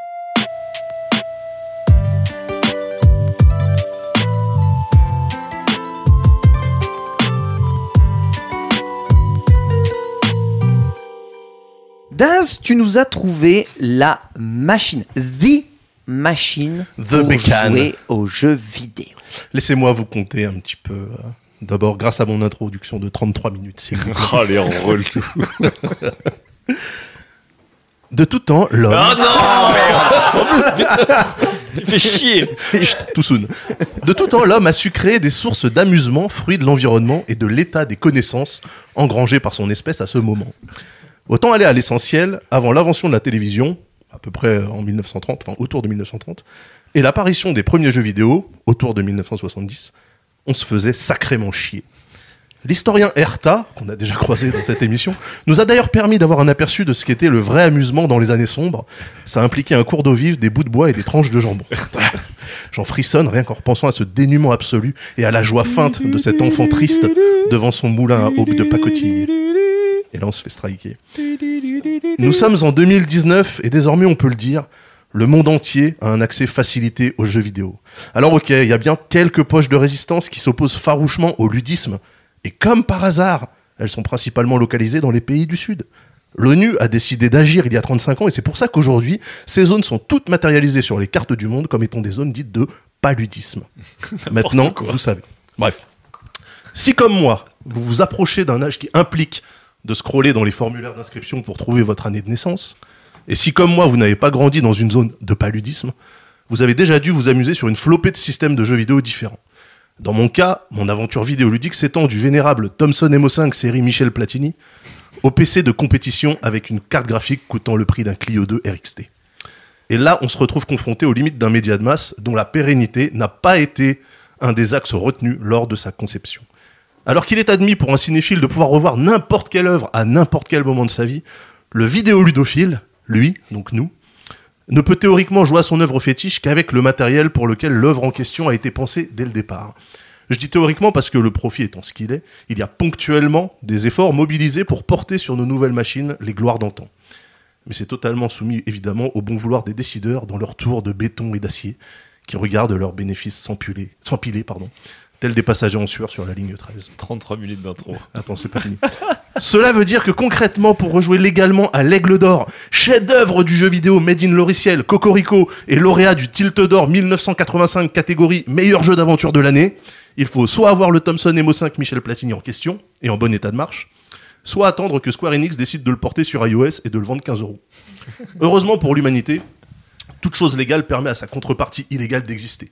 Vous voyez ça comme une variante du célèbre S'il peut saigner, on peut le tuer, que dit Dutch dans Predator.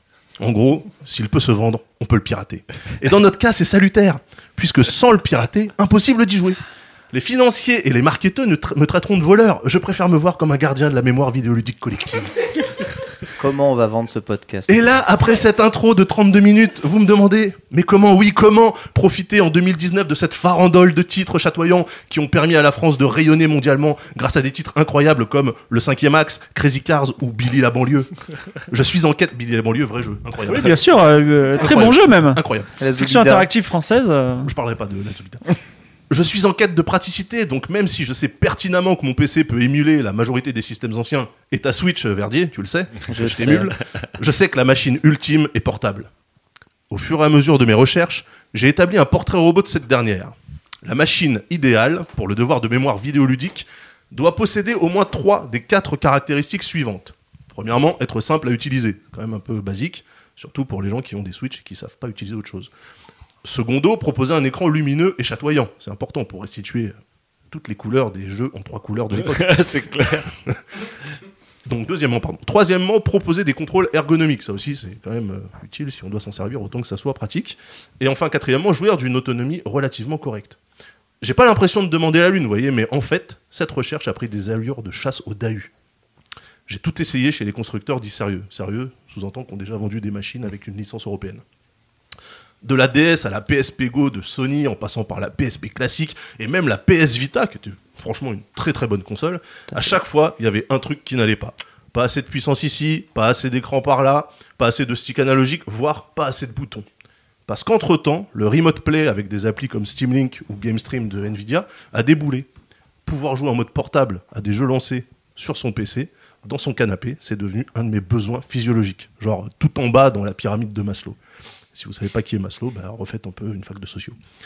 Les consoles devaient donc répondre au cahier des charges cité plus haut et disposer de contrôles type X-Input, c'est-à-dire de sticks analogiques, 4 boutons d'action, 4 boutons de tranche, c'est quand même le minimum vital, Start Select, le reste, j'en parle même pas. Je me disais que cette console n'existait tout simplement pas avant d'errer sur Gearbest, ce qui m'arrive dans mes instants de doute par rapport à la société occidentale. Et là, entre deux pop-up de promo sur des trottinettes Xiaomi M365, je la vis. Tu, tu l'as vu. Je la vis. Ta, ta, La ta, console parfaite. Deux sticks analogiques, quatre boutons de tranche, quatre boutons de façade, un écran Full HD, un processeur quad-core, 64 Go de stockage, un port micro SD et une autonomie incroyable. Le Graal existe. Oui, il existe. Et il se nomme JXD S192. C'est son vrai nom Béni soit la Chine C'est un droïde. Formidable terre de progrès. Cette console magnifique et incroyable permet enfin d'avoir accès à tout l'amusement du monde au même endroit. Tu te lèves, pouf un petit F1 Spirit sur MSX, t'arrives dans le RER, zim, le Magical Quest de Camcom sur, euh, sur Super NES, t'arrives au boulot, bam, un Dodonpachi Dayuju, au calme, tu rentres dans le RER du retour, bra, un petit Castlevania Symphony of the Night, et une fois la femme et l'enfant couchés, badeng, un petit Ghost Recon Wildlands, en remote, pépère, posé dans ton salon bourgeois. Je dis Ghost Recon Wildlands et pas Breakpoint, parce que je suis pas journaliste, on m'a pas donné de, de numéro. Pour- tu vois, j'ai reçu Breakpoint, j'ai pas joué. Bah si tu veux me passer le code. Enfin bref. Je vous le dis mes amis, ma quête s'achève ici.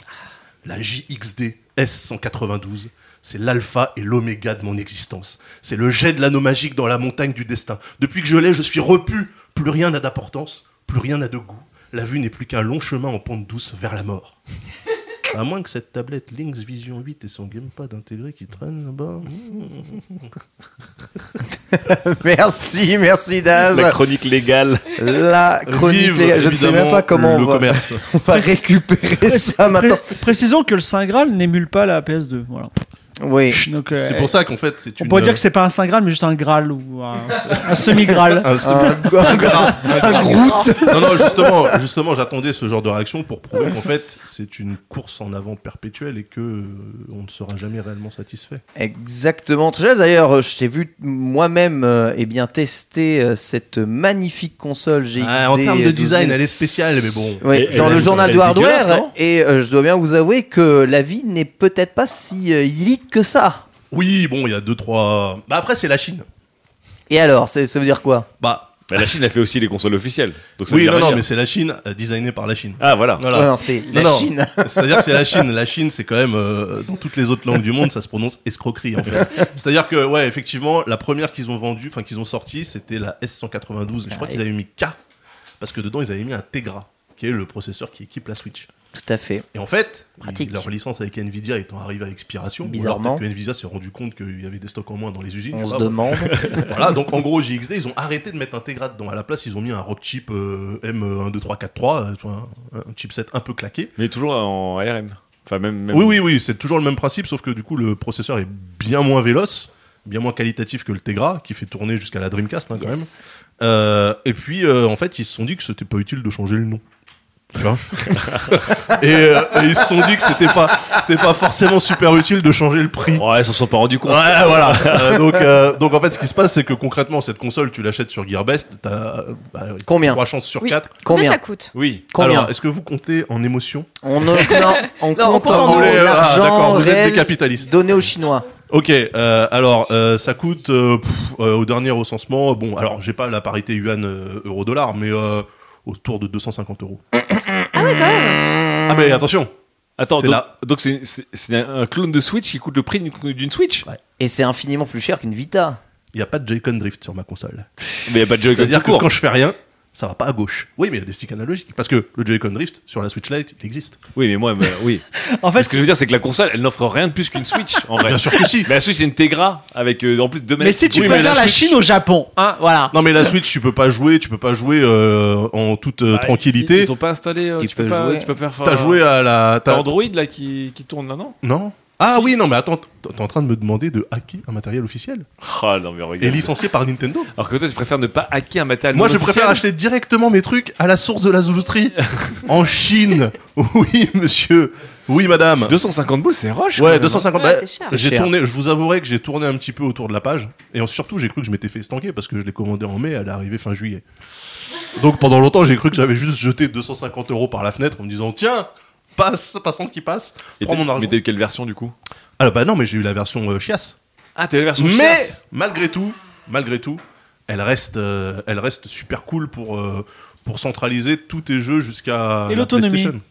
L'autonomie est éléphantesque. Mais peut-on avoir, au lieu d'avoir toujours des superlatifs, avoir des chiffres? 10 000, 10 000 milliampères heure. Mais Pour- non, non, mais- Attends, mais pour être combien de temps? C'est Je beaucoup. voudrais une Concrètement. durée de temps concrètement, concrètement, j'ai présenté cette console au dernier journal du hardware, non pas celui d'il y a deux jours, mais celui d'il y a une semaine et deux jours. Et la réponse est La console est toujours chargée à l'heure actuelle. Hmm. Et 10 j'y 000 joue. mAh, c'est des grosses batteries C'est des externes. grosses euh, batteries externes. Ouais, donc c'est Un, téléphone, c'est entre 3 et 4 000 mAh. voilà, donc c'est euh, c'est la en gros c'est la durée de vie d'un iPad sur Ouais, un mais format c'est beaucoup c'est plus un bœuf la console, non Elle- Bah, il faut, bah, disons que t'as va. des mains, t'as des mains d'homme, de Ça va. charpentier, tu vois, Ça de, de charpentier. et, tu, et tu finis ta session de jeu, t'as des cales.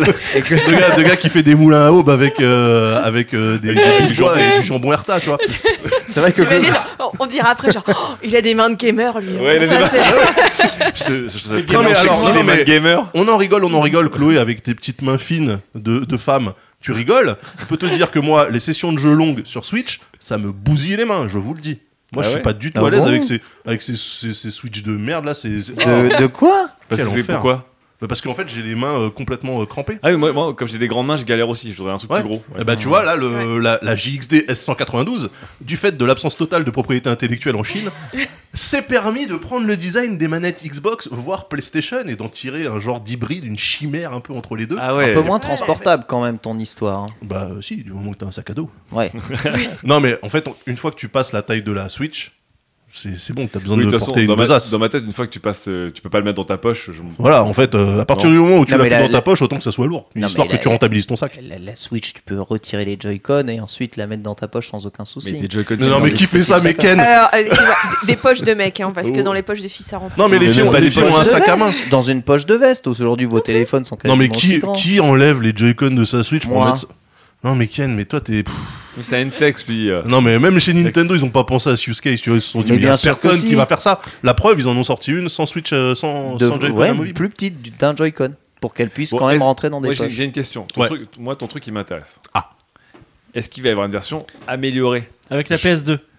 Genre avec un écran. Parce que l'écran, c'est quoi? C'est pas un écran OLED en plus. C'est un écran euh, DALI-PS Full HD.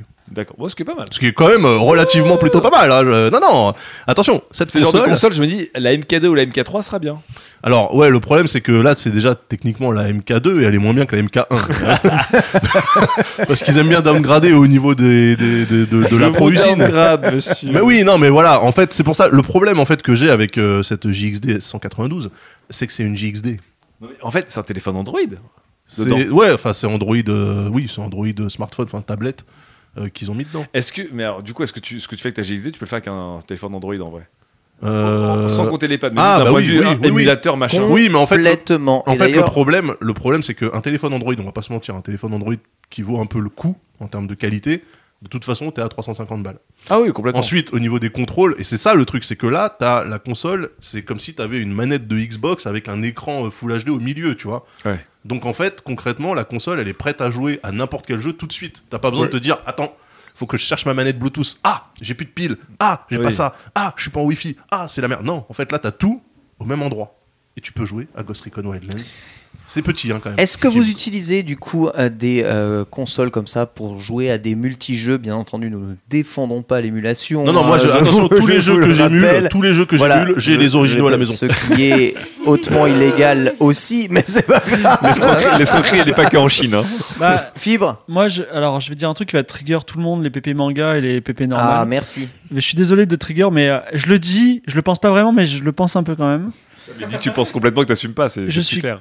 Je suis Contre Je l'émulation. suis contre les modes. Ouais, et je pense qu'un jeu doit être joué à sa sortie et pas avant et pas après. Bon, pas avant, c'est normal, mais pas après. Pas après. En tant que créateur de jeu, c'est pas un peu. Parce que non, parce que si tu, contre-productif parce que si tu peux te permettre de jouer au jeu maintenant, il y a des- il y a toute une frange de gens qui disent moi le jeu de toute façon j'y jouerai quand il sera à moins 90% dans deux ans. Toi, Parce tu parles j'ai que déjà- d'argent en tant que mon Non, non, développeur. non, non, non, non, C'est mon cas, c'est mon non, cas. non, je pense que les jeux, ils peuvent, ils sont consommés au maximum de leur euh, plaisir, de leur potentiel, de leur compréhension sociale, s'ils sont joués dans l'instant où ils sont release. Mais c'est pas exactement l'inverse de la chronique Et de Chloé on- que on tu semblais on a parlé- valider Totalement l'inverse de la chronique collée, il me fait penser à une PP manga euh, sur Twitter. Justement, cet homme Bah, là. euh, Non, non, mais- eh, Son avatar, c'est une PP Xbox. Hein. Ouais, j'avoue. Non, non, non, mais je, dis- je dis Si. pas qu'il faut jouer à tous les jeux qui sortent tout le temps. Mais par exemple, un jeu comme GTA 4, si tu y joues aujourd'hui en 2019, c'est cool. Mais en fait, tout le propos social, ben, il faut, à moins que tu sois un expert de 2007, C'est comme ben, regarder un film d'époque. Je suis profondément 2014, désaccord 2014, avec ça. excuse-moi. Bah Vraiment je, moi, je donne profondément même pas désaccord mon avis tellement Bah oui, je suis pas d'accord. T'es pas d'accord. Et même, je, je vais te dire, j'utilise des mods sur Skyrim. Mais mon discours, c'est de dire, n'utilisez pas de mods. Parce que le- la, la véritable intention de l'auteur, c'était justement d'enlever les mods. Les modes, je suis d'accord, même si aujourd'hui beaucoup de jeux vidéo pratiquent des modes, euh, on va dire officiels, qui font En fait, ressembler j'aime tes pas, personnages c'est- de ce que FF15 j'aime pas, à ce des, que à des j'aime pas, Moogles. c'est bon. la culture basique du mode et du rétro gaming qui consiste à dire Ah, moi ton jeu de toute façon j'en ai rien à branler je vais mettre 10 000 modes parce que je peux pas jouer sans mes modes et mes- avec mes modes ce sera 10 C'est fois pas mieux du tout Non. ce que je dis. non d'accord C'est- mais ce que C'est pas l'esprit de la chronique, c'est pas, la chronique mais je, Ah, il est en train- en en de saboter la chronique. sur les modes As-tu déjà utilisé une machine personnelle pour émuler des jeux On t'a Euh, dit qu'il a découvert le jeu en oui 2003. parce que Daz qui est là et qui aime les solutions légales a fait un article fantastique sur son blog Ah, c'est vrai. et je vis avec une personne qui m'a fabriqué pour mon, mon Noël Oui. à moi et à mon petit neveu d'ailleurs Ah, les petits rétro-pailles. Un, ras- un petit, Raspberry ouais, Pi. un, petit, un, petit, un petit émulateur Raspberry Pi et je Très joue bien. à Super Mario, c'est trop bien. Super. Voilà. Lame, toi, tu as utilisé déjà quelque chose? Alors, j'ai j'ai émulé avec mon PC.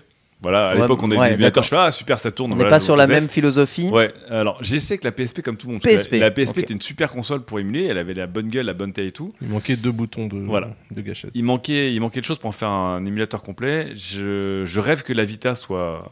La Vita, notamment. Mais la Vita fonctionne hein, Ouais, mais en émulation. tu peux, ça, tu peux tout déloquer parce que c'était encore Tu un peu peux, le euh, la, la Vita fonctionne à fond en émulation, ça fonctionne à mort en remote play. Le de problème, boutons. le problème, c'est qu'il te manque Oui, les deux, manque les de deux boutons. Et donc, je rêve que la Switch soit débloquée, parce qu'encore une fois, ils ont réussi à faire tourner Android sur la Switch. Donc en fait, la Switch serait la machine de rêve. Parce que en gros, tu aurais une console bien designée, Bien designé, oui. enfin, qui tourne sur Tegra au hasard, ouais, qui coûte Tegra. moins de 200 euros sur la Switch euh, vrai. Lite, et qui euh, fait tourner Android les, les- les doigts, les doigts dans le nez. Et qui mais en qui plus, a un euh, gros logo Nintendo dessus, donc ça ne sera jamais déverrouillé, même si Nintendo fait des trucs un peu contre nature. Ils vont y arriver. Oui, c'est vrai que la. DS, la 3DS, on n'a jamais réussi à en faire quoi que Oui, ce mais soit. en fait, ça sera pas une solution. Moi, ce que je, ce que je veux, en fait, c'est que justement, je me suis, euh, j'ai fourragé dans les euh, flashages de ROM, de firmware, de tout ce que tu veux, et les downgrades de firmware, et les machins, et les bidules, et les custom ROM. Ok, cool. Mais en fait, devoir flasher ta console juste parce que bah, il y a plus de batterie et en fait, quand tu la rebranches, elle se remet à l'état initial, c'est insupportable. En fait. Ah oui, je suis d'accord. Là, tu... C'est ultra relou, c'est pas plug and play. Ce que je voudrais, c'est me dire, si à un moment je te fous 250 balles dans une console illégale de l'émulation, Mais elle est pas illégale du coup. Moi, ma console, c'est Oui. juste un smartphone Android avec deux Alors. grosses manettes. si je dois foutre 250 balles Dans un smartphone Android avec deux avec, grosses avec manettes. grosses manettes, et je préfère acheter littéralement une deuxième Switch que je flasherai de manière définitive. Ah, mais ça, c'est parce que tu Donc tant que un- tu peux racheter tous tes jeux là que tu aimes bien de manière légale, puis ils sont tous en remaster de Si. Non, si, si sur Switch, si sur Switch, sincèrement, quand j'ai vu, suite, t-shirt de Patchy, c'est ça quand j'ai vu, quand j'ai vu la console, euh, la Super NES sortir sur le online de la Switch, en plus de la NES, Mm. quand j'ai vu que euh, ACA refaisait tous les titres Neo Geo de la Ouais. grande époque, la Neo Turf Masters, que j'ai C'est acheté d'ailleurs, alors que je l'ai même en cartouche physique, tu Le vois. studio M2 a reporté tout un tas de Il y a shoot'em plein up de chez jeux, il y a plein de jeux de Psycho, je suis d'accord. Euh, moi, j'ai pas les caves. J'ai pas les treasures. Donc Oui. déjà, en termes de shoot'em up, ça, m- ça m'emmerde un peu. Et après, moi, j'aimerais Il y a bien jouer. Ikaruga, hein, il y a Ikaruga. Oui, il y a Ikaruga, c'est vrai. Mais je te parle il n'y a, des. y a pas le côté, tu peux vraiment tout foutre dessus. euh, Ouais, moi j'ai- j'aimerais bien avoir les jeux- l'intégralité des jeux Mega Drive. Encore intégralité, c'est vrai que c'est un truc où aussi là-dessus. Moi, je reviens, tu vois, de l'époque où on était plus Oui. des collectionneurs qu'autre chose et où on voulait absolument les full sets de chaque console à chaque période et tout. Non, en fait, euh, sur les 726 jeux de la Mega Drive, t'en as concrètement, 20 il y en- sont bien. hein? il y en a Ouais. une soixantaine max. Toutes régions confondues qui sont euh, que tu dois avoir. Après les autres c'est que de la merde en fait. Donc je suis même pas en train de dire je veux absolument 3 millions de jeux. Je veux juste les bons jeux de toutes les consoles. Et tant que euh, il y aura cette histoire de droit, de machin, de trucs sur des licences dont sincèrement tout le monde se contrebranle aujourd'hui. Je veux dire euh, Thunder Force 2 ou 3 euh, qui sont en a à foutre de Ouais, mais licence de l'ému- Thunder Force 2 ou l'émulateur 3. euh, PlayStation ou Dreamcast, il y a encore des intérêts économiques derrière. Alors là où je te rejoins, c'est que finalement, et ça, ré- ça répond aussi à la question de fibre sur le fait que bah oui, mais ta console elle permet pas d'émuler la PS2. Euh, autant moi, je, je trouve un certain charme euh, aux jeux 2D Neo Geo de l'époque parce qu'ils sont toujours beaux. Tout simplement euh, artistiquement parlant, ce sont des beaux jeux même aujourd'hui. Ah, les jeux PlayStation 1 et Autant PlayStation les jeux, de- les Ouais. débuts de la 3D euh, pour le grand public, c'est quand même pas la panacée, quoi, tu vois. T'as des jeux qui réussissent à transcender la barrière, à devenir un peu des monuments euh, artistiques, genre Virtua Racing, tu vois, qui sont tout en flat shading, où c'est carrément limite un parti pris, tu vois, alors que c'était juste les grosses limitations de l'époque. Ouais. Mais il y a plein de jeux, tu, tu vois, tu parlais de Metal Gear Solid, sans déconner, euh, moi je l'ai relancé, c'est dur, c'est dur. dur à revoir un Metal C'est Gear. très très dur, hein. Il est Alors en que j'étais à abandonware sur PC, en version supérieure si vous voulez. Ouais, mais enfin, tu vois, c'est en fait la, la, la 3D du de fin des années 90, début des années 2000. C'est pas exactement les jeux. euh, Tu vois, ma fille qui a ça 7 dépend. ans, je, lui fais- je la fais pas jouer à Metal Gear Solid. Je peux la faire jouer à Super Mario World, tu vois. Parce que visuellement, c'est quand même euh, autre chose, quoi. Je, suis- je suis d'accord. Chloé, as-tu déjà utilisé euh, toi une console comme ça, qui fait Chinoise. le petit jeu? Alors non, jamais. Et c'est vrai que là-dessus, je rejoins pas mal fibre. En fait, moi, j'ai du mal à jouer à des jeux en dehors de leur période. Euh, parce que bah, soit je me rends compte euh, Mais tu bah, vas à l'encontre de ta chronique. qu'ils sont, non non parce que je c'est pas pareil Ah. Tu vois, je prends le temps mais au bon au moment de la sortie tu vas faire des jeux qui datent d'il y a 10 ans j'ai Ah oui, vachement de mal tu vois Ouais. des jeux qui datent d'il y a vraiment bien plus longtemps non seulement parce que généralement j'ai ce choc graphique bah, qui Mhm. fait que mine de rien quand même j'ai du mal euh, aussi, bah, tu vois, des fois, juste sur le, le, le gameplay, enfin, tu sens quand même des mécaniques qui sont ultra lourdes, qui existent plus Ah, forcément aujourd'hui. Ah, Red Dead Redemption 2. Bon, alors lui, c'est oui, oui, je non, mais je valide ce que tu dis, notamment, notamment sur les jeux 3D. C'est Oui. surtout là qu'on voit vraiment que le, il y a eu une époque, quoi. qui a eu une époque et qui c'est très difficile de revenir dessus. Et tu vois, en parlant de Red Dead, là j'ai testé le PlayStation 9 chez moi, j'ai lancé le premier Red Dead et en le voyant, je dis ah ouais quand même. Dans mon souvenir, c'était plus beau. En fait, ouais. je, vais, je vais le laisser dans mon souvenir. Voilà. Ah oui, ça, C'est- et pourtant, Après, c'est le vraiment l'inférieure 2007? version. hein. N'empêche que c'est aussi pour ça que le côté console portable, j'adore le. Ouais, comme plus petit. En fait, ouais, le- déjà le concept d'avoir une sorte de petite archive portable, tu vois, Ouais. tout encapsulé dans un seul objet, plus que sur un PC euh, Mm. des desktops, ça me séduit. Et effectivement, le côté un tout petit écran avec une grosse densité de pixels, ça te sauve des jeux tout, d'une hein. force. Ouais, ouais, ouais. Parce que les revoir sur une télé, c'est. Ouais, mais c'est chaud. Mais dur. après, tu vois, alors là, c'est le- mon côté un peu schizo, c'est que j'aime bien aussi les remasters. Ou alors, tu vois, les. Juste, tu vois, Ouais, ils c'est la sont un petit peu. proposer, euh, ouais. qui sont un petit peu Affinés, relissés, un petit ouais. peu affinés, en fait, pour que ça passe mieux aujourd'hui. Ça, par contre, je suis super cliente. Et tu vois, dès qu'il y a Square Enix qui sont en mode, allez, on ressort tous nos vieux jeux, moi, je suis là, ouais! Ah, donc toi, c'est Ah, juste, c'est- on c'est juste, euh, l'absence d'anti-aliasing qui te. Bah, ça, ça aide quand même pas mal. Mais, euh, mais tu vois, bon, si on parle de Square Enix, tu vois, quand je vois leur FF9, je me dis, bon, les gars, vous aurez quand même pu pousser un peu plus loin et faire un vrai. Ce serait pas. Square Enix si c'était 100% honnête et tout ça. Ouais. Mais Ouais, F- ouais, FF9, les déjà un jeu 15 balles. super clean à l'époque. Ouais. C'est quelle année ça? FF9 Euh, 2001. 2001, ouais. Ah, quand même, d'accord. Mm. Ah, bah tiens, je vais essayer de me le trouver. Oh. Eh bien, si tu veux, il est achetable légalement sur, Sur- euh, sur Switch. Non, mais non. Tout comme beaucoup de jeux Mega Drive dans la collection Sega Ages et dans la Sega Mega Drive Collection. Le- Juste un, un tout petit point rapide justement sur ça, c'est Ouais. que je suis pas pour l'illégalité, mais je trouve que c'est de l'arnaque. Encore Ouais. une fois, de loquer des fucking jeux sur une plateforme, comme dirait Daz au C'est début, et de dire T'as acheté euh, Final Fantasy sur euh, ta PlayStation, iOS, Switch, machin, et on te le revend 120 000 fois. Il y a des jeux que j'ai film. 4 fois, quoi. Ouais, pour- là, je trouve que c'est l'arnaque. C'est c'est ce que le Nintendo eShop avait voulu commencer à faire avec euh, la Wii. C'est ce que le Nintendo Online essaye de faire actuellement. Peut-être aujourd'hui, avec un abonnement Nintendo Online, disposerons-nous de beaucoup plus de jeux et d'un catalogue de jeux beaucoup plus Le mec gigantesque à est en, train, est en train de faire l'exégèse de Nintendo dans une chronique. Pas Mais forcément que de jeux Nintendo, ça n'est pas mon job, je vous dis, hein, c'est pour le bien des gamers. Merci Daz Quel putain pour de cette chronique hardware et rétro gaming. On va faire pause car je ne veux pas entendre vos remarques sur Nintendo désobligeantes. je suis libre de dire ce que je veux ici. Et euh, nous allons passer euh, du coup à une roco. Et aujourd'hui, c'est Chloé qui a une roco à nous faire. Jeux vidéo, Chloé.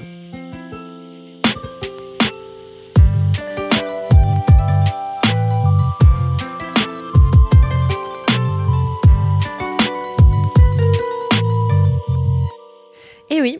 Alors, je sais pas vous, mais est-ce que vous vous demandez si le jeu vidéo pour faire ressortir le pire de vous-même? Oh oui. Oh Ah bah, bah pareil, je pense aussi. Parce que par exemple, bah, j'ai mon mari adoré qui... euh, c'est un homme très gentil, une- une- Un bien bel homme. un, bien, un bien bel homme. Déjà, quand tu Euh, commences à complimenter, que tu vas le, tu vas le savater derrière. Vraiment, un, mec, un mec qui est gentil, que, que j'aime. hein. Je voulais rappeler que je l'aime très fort. que j'aime beaucoup. On se dit, oh, mais c'est- c'est un- c'est une personne gentille. Et puis soudain, bah, quand elle joue à Dark Souls, le elle se transforme en boule de rage. Donc euh, bon, une fois, il a tapé sur un mur. J'ai dit bon, stop. C'est vrai Donc du coup, ouais, maintenant il tape sur des oreillers. Je trouve que c'est mieux. C'est-à-dire que tout, en fait, est-ce que tous vos murs de salon sont euh, calfeutrés d'oreillers C'est ça En plus, il m'avait raconté qu'il avait dû finir Dark Souls hein, pour le tester, donc avant qu'il y ait le multi en ligne. Donc il Ouais. était vraiment tout seul dans Dark Il Souls, il tout seul, personne ouais. pouvait l'aider. L'enfer. C'était l'enfer. C'est tu rentrais le soir du boulot, t'entendais ah C'est genre oh putain.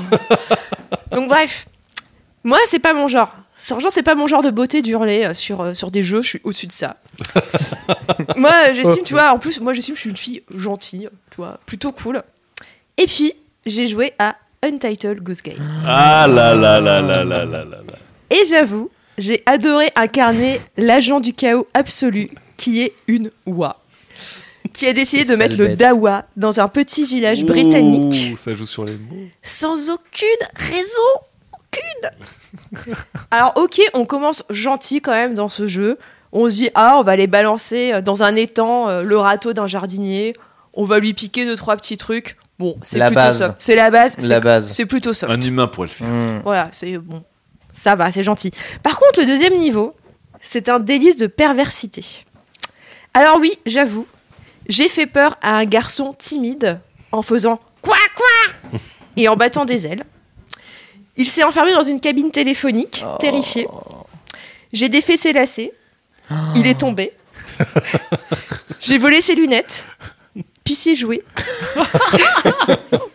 Il a dû les racheter chez la marchande. Le pauvre qui. Il a dû la racheter, c'est tellement dur. Et après, j'ai enfermé la marchande dans son garage parce que ça lui apprendra à me menacer avec un balai. Est-ce que tu peux enfermer la marchande avant qu'il essaye de racheter euh, ses Non, jouets tu peux Ah, pas. d'accord. Et j'ai continué à faire coin coin en battant des ailes. Et putain, j'ai aimé ça. Untitled Goose Game, avec le bouche à oreille, est devenu numéro 1 des ventes aux États-Unis sur l'eShop de la Switch, une semaine après sa sortie. Alors certains s'en étonnent, parce qu'après tout, c'est juste un jeu qui dure 3 heures. Est-ce qu'il faut vraiment acheter ces jeux qui durent 3 heures? Mais quel vent de, trois- quel vent de fraîcheur Ouais. Parce que, ok, on fait le mal, mais on ne tue pas. On embête juste un petit peu les gens. C'est vrai. Je l'ai pas tué, j'ai tiré dans la jambe. Mais même pas, juste t'embêtes un peu. Voilà, tu, tu mets, tu le grain de sel dans ce, dans ce petit, dans ce Le petit gamin, tu sais village. pas, il est traumatisé à vite, c'est pas quoi, il oui, va bon, le, grandir. gamin, hein. le gamin, je pense que je l'ai traumatisé. Mais tu vois, bon, non seulement ça change un peu, après, faut quand même reconnaître que la direction artistique est quand même absolument géniale. Et l'incroyable gestion de la musique qui s'adapte à chacune de vos actions. Enfin, dès que vous êtes repéré, tout de suite la musique change. Enfin, ça, ça s'adapte à votre rythme. Et en fait, t'as l'impression de voir un petit film dont tu es vraiment le héros. Une noix. Et voilà, une vraie oie. Et c'était un parfait plaisir coupable qui fait ressortir le sale gosse en vous. Et euh, bah, moi, j'ai envie de dire, c'est disponible sur PC et sur Switch. Ah. Donc voilà. Et tout le monde, tout le monde en a parlé de ce jeu. Untitled. Goose Game. que tout personne ne connaissait et que le jour où il est sorti, c'était Quand j'ai vu, en fait, quand j'ai vu un espèce de jeu avec une oie en top 1 de tous les téléchargements euh, eShop, j'ai fait mais qu'est-ce que c'est que ce sale jeu là? Il est devant Super Mario. Ouais, euh, alors, de chez- chez- luxe. Je crois que c'était un jeu- moi, je crois que c'était un jeu de réflexion avec une oie. Tu sais, tu Non, devais non. bouger des objets ou. Chez, Ah, chez les devs, C'est un on- jeu de connard, hein. On, sa- on sa- on savait que ça allait être un méga hit. Pourquoi? Parce qu'ils ont sorti euh, genre un teaser trailer, mais il y a hyper longtemps. Ouais. Le teaser trailer, il a fait un million de vues le premier jour. Les gens, ouais, les gens disaient, mais on connaît, enfin, les, les, les- les devs, on comprenait pas pourquoi il y avait autant de vues. Et nous-mêmes, tu sais, euh, on a un environnement familial, tout ça, qui nous parle pas trop de jeux vidéo. Et gens, genre, notre famille nous envoyait en disant, oh regarde, ce jeu, il est mignon. Tu en as parler Bah ouais, il a fait un million de vues sur son trailer, tu vois. Voilà. Donc euh, ouais, c'était c'était annoncé de ouf. Je trouve ça génial en fait qu'un jeu comme ça puisse stormer une plateforme comme la Switch où il y a justement euh, Ouais. énormément de jeux qui sont beaucoup plus conventionnels.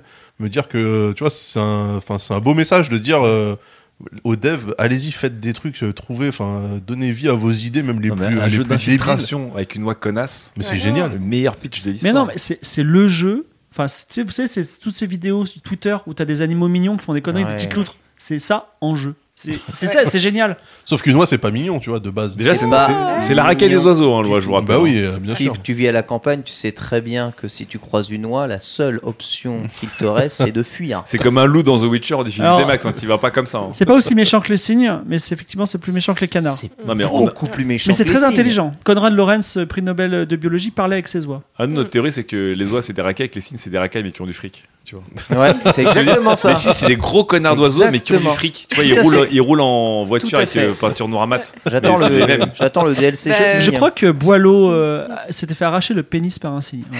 Une petite anecdote sur les cygnes. Vivement le DLC euh, Cygnus. Merci beaucoup. Mais en fait, j'avais- lu une interview de la- des, des gens qui ont, des Australiens qui ont fait ce jeu. Ils disaient en fait, ils, étaient, ba- ils avaient observé, toi, tout simplement que euh, les gens en présence d'oies devenaient un peu nerveux. Et en fait, en fait, t'as le côté genre c'est c'est mignon, mais dès que ça s'approche trop, tout le monde Ouais. est. Tu sais, c'est gros pour un oiseau. c'est- Et en fait, c'est sur euh, ça, c'est sur ce sentiment-là qu'ils ont eu en faire Australie, tu vois, ils ont l'embarras du choix pour trouver des, animaux qui veulent éradiquer l'espèce humaine. Je veux dire, c'est pas la loi que j'aurais pensé en premier, moi, surtout en Australie. Mais, Non, ok. mais sur dit, pensons au reste du monde, les fragiles. Ouais. Tu vois, qui sont triggers par une oie et pas par une araignée de Comment 40 ça, un de requin alligator? Mais non, mais euh, n'empêche que, évidemment, si ton jeu ça a été avec une araignée, Ouais. ça aurait été moins drôle. Ça Je trouve que le fait que ce soit oie, en plus, avec effectivement l'animation de l'oie, elle est géniale, tu vois. Oui, Comme elle, elle dandine. elle est, elle est toute blanche, etc. C'est- hyper décalé. franchement, Ça veut dire que pour le jeu que j'attends moi depuis le 3 de l'année dernière, qui est Maniteur. Maniteur, Oui, mais ça va. met dans la, dans la peau d'un requin. Même ça trigger moins les gens parce qu'un requin, ça fait peur de base en fait. Ouais, mais Euh, le je jeu est que- complètement barré, donc en fait, Oui. c'est un petit peu, c'est le jeu avec le anti- l'anti-héros en fait. Ouais, euh, mais- où, euh, Ouais, mais l'oie, ce qui est marrant, enfin, moi j'ai pas joué au jeu, j'ai j'ai vu beaucoup trop de vidéos en fait euh, maintenant. C'est qu'il y a un côté, effectivement, c'est presque mignon. C'est qu'en fait, tu dis, lui, je vais lui ruiner sa journée en lui cassant ses lunettes. Tu vois, tu vas pas le manger. C'est juste le côté, effectivement, juste connard, pas meurtrier, juste connard. Un petit peu connard. Tu vois, à un Oui. moment donné, Connard, mais tu bah, peux pas l'entôle. Tu T'as, t'as un petit vieux qui s'assoit sur son, sur son tabouret, bah, un de tes objectifs c'est de le faire tomber. Donc en fait, tu tires le tabouret au moment où il s'assoit. Enfin voilà, c'est juste des. C'est, que ça. C'est que ça. C'est que ça, c'est être, que euh, ça. être méchant. Non, parce que après, t'as, tu as un autre. euh, en fait, donc tu dois remplir des objectifs. Et tout le monde ne te trouve pas comme un être absolument euh, horrible parce que à un moment donné, tu vas voir des jeunes femmes qui sont attablées à une, enfin qui sont à une table entre un café et juste en fait elles, elles font genre oh loi super et en fait tu dois juste faire genre faire coin coin battre des ailes etc puis ils sont genre oh trop mignon et du coup tu gagnes comme ça Ah, donc c'est pas 100% Ah, connard. je Non, pensais, je pensais que non, tu- après, pas que tu manipules traumatiser les gens. que faire suer les gens, moi? ouais non tu les manipules aussi un petit peu Bon, maintenant euh, que ceci est dit, je peux vous l'avouer, c'est moi qui ai planqué les micros euh, qu'on n'a pas retrouvés ici. Untitled Ken Podcast. C'était, voilà. c'était la- Si, si tu pars en dandinant du cul, on s'en va chez toi. Merci beaucoup, ça s'appelle Untitled Goose Game. C'est disponible sur tous les bons supports euh, de jeux. Mais lesquels donc? Allez-y. Et puis, tu, veux dire le, tu veux dire le PC, le Ken? PC, Voilà. le bien PC, sûr, le PC. Allez-y, bien entendu. On va terminer du coup euh, ce euh, premier épisode, beaucoup trop long déjà, avec la chronique, Tout le monde pleure là. avec la chronique de Fibre qui va nous parler d'ennui, c'est formidable.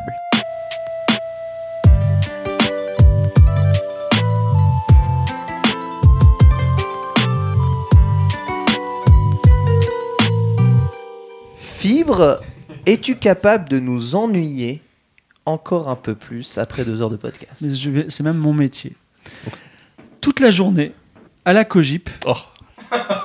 Daz affecte divers objets sur des interfaces Excel. C'est un boulot qui payait bien jusqu'au grand plan de lancement- licenciement qui va créer un nouveau freelance en 2020. Merci Macron. Mais c'est un brin ennuyeux.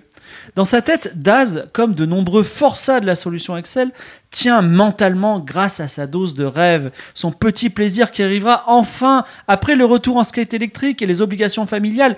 Daz va en lancer Elite et enfin, enfin, il va pouvoir jouer à Elite Dangerous, il va pouvoir affecter divers objets sur des interfaces Excel, mais attention, cette fois-ci dans l'espace J'ai vu l'âme obéir plus servilement à Clash Royale qu'à ses impératifs professionnels. Clash Royale, c'est la dernière chose qu'il vérifiait avant d'éteindre son téléphone pour le camp.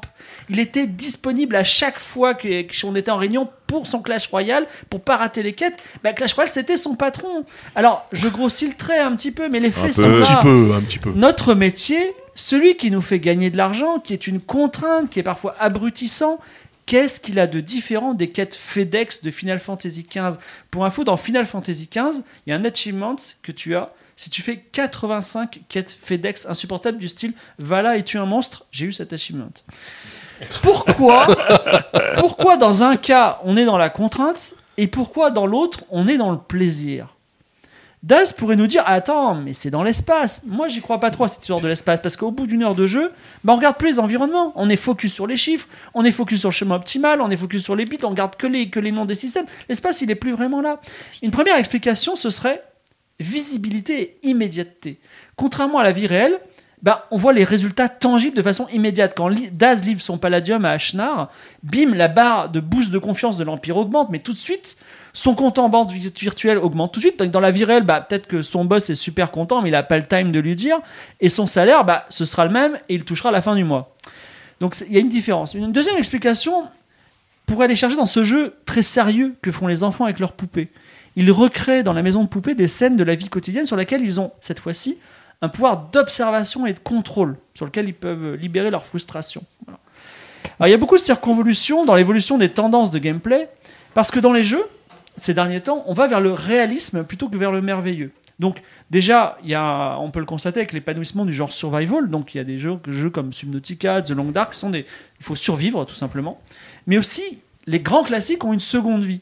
Fallout 4, Skyrim, aujourd'hui vous avez des modes, donc dans Fallout 4 c'est même plus un mode, c'est carrément quelque chose qui a été implémenté par le développeur, qui reproduisent la faim, la soif, les maladies, le manque de sommeil, et même la moindre balle dans Fallout 4 maintenant a un poids. Voilà, donc on peut pas en emporter plein. Et en 2007 dans Skyrim, vous tranchez du dragon à flanc de falaise. En 2019, je n'invente rien. On coupe du bois pour construire sa maison et abriter ses enfants. On regarde les nuages, on dit cette nuit il va pleuvoir et ça va être difficile parce que je vais avoir froid. Je n'invente rien, c'est exactement une partie de Skyrim aujourd'hui. Clou du spectacle, Flight Simulator revient.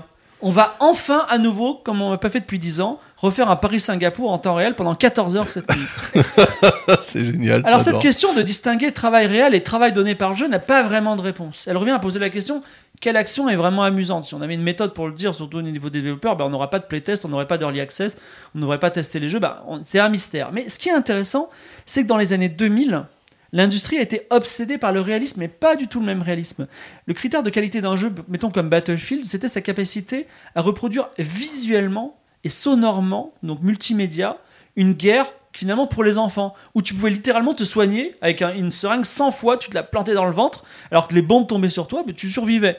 C'est-à-dire qu'aujourd'hui, au contraire, c'est l'inverse, c'est-à-dire qu'on peut avoir des euh, directions artistiques divergences. Donc, par exemple, euh, Subnautica, ben, c'est un jeu de survival, mais euh, c'est très flashy, très années 90. Il y a un faible travail sur l'environnement, mais par contre, les mécaniques de gameplay sont de la survie. On essaie de reproduire la survie. Ça donne cette immersion qui n'est plus visuelle multimédia, mais elle est dans les mécaniques de gameplay. Ça m'a fait réaliser une chose dont on a parlé tout à l'heure avec, euh, avec Chloé. Autrefois, je trouvais complètement con de se définir un gamer. Ouais, je suis un gamer. Bah, ça veut dire quoi Que tu te définis parce que tu joues à un jeu vidéo? Bah, la moitié, plus de la moitié de la population joue à des jeux vidéo, donc euh, c'est un peu tout le monde est plus ou moins gamer. Donc aujourd'hui, c'est une petite connotation euh, politique, bien sûr, mais aujourd'hui, jouer à des jeux, c'est une forme de travail. Et donc, ça peut être une défi- définition existentialiste. Un type qui a fini The Witcher 3 avec tous les achievements, il a passé 200 heures, 300 heures sur le jeu. C'est l'équivalent du temps scolaire dans une année. Oh là là. Moi, j'ai pas fait ma quatrième, j'ai fait The Witcher 3. Tu pourrais dire. que- Alors, on peut respecter ou non cette activité, mais oui, cette personne a consacré un grand moment de sa vie à consommer un ou plusieurs jeux, et à ce titre peut se définir ainsi. Je voudrais terminer en vous proposant une réflexion sur l'avenir à travers un exemple passé. Guitar Hero. Vous avez joué à Guitar Hero? J'en suis sûr. Vous y jouez aujourd'hui? Plus du tout. Les ventes d'Harmonix, j'ai vu, une, j'ai vu une- une- une conférence un jour, elles ont chuté brutalement, mais du jour au lendemain, ils étaient au top, ensuite le lendemain, ils étaient à zéro. Plus personne n'achetait ni ne jouait à Guitar Hero, les gens jeté leur guitare en plastique. C'est d'autant plus étrange que dans le jeu vidéo, nous avons un, un terme qui s'appelle l'angle mort. C'est-à-dire, en fait, l'industrie pense qu'il y aura toujours des gens qui joueront à des RTS, ce qui fait que quand il y a moins de RTS qui sortent sur le marché, t'as qu'à créer ton RTS et ces gens qui sont en manque, ils achèteront. Mais il n'y a pas d'angle mort dans Guitar Hero. C'est-à-dire qu'aujourd'hui, s'il y a un jeu de musique qui sort, tout le monde s'en balance. Pourquoi? Je vous donne une piste de réflexion. J'ai peut-être faux, hein, mais elle va, elle va vous faire réfléchir. En général, quand peut-être. tu dis j'ai peut-être faux, C'est que c'est complètement faux. En janvier 2010, une série d'articles, alors janvier 2010, au moment où Harmonix va chuter, une série d'articles a été publiée dans la presse expliquant que si tu prends le, nécessaire pour, le temps nécessaire pour maîtriser Guitar Hero à son niveau de difficulté maximale, tu prends ce temps-là, et au lieu de jouer à Guitar Hero, tu t'achètes une vraie guitare et t'apprends la guitare, ben t'es un dieu de la guitare. j'ai j'ai hâte de lire cet article. et ben moi je pense souvent l'air ça. d'avoir été écrit par toi dans ta tête euh, Non, non. avant-hier. Je me- Non mais je vous l'enverrai.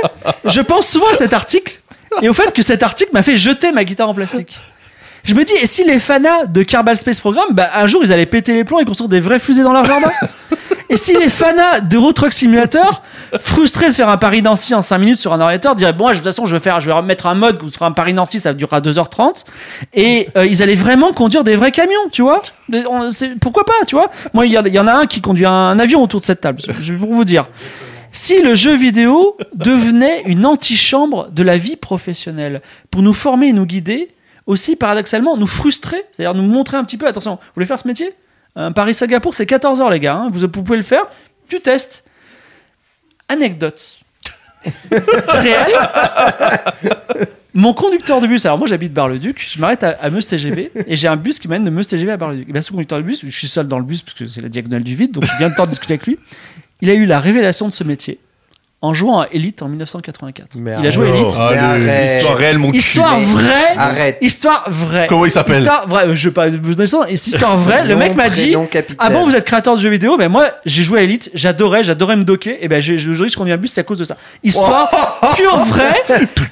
Et sur la base de cette histoire, Mais attends. vous- on sait déjà comment Daz va finir. Mais oui, on tient la conversion de Daz. Ah, Daz qui, avant le début de l'émission, a dit. Tiens, tiens, Quentin, tu veux faire de l'avion? J'ai envie de me reconvertir là-dedans.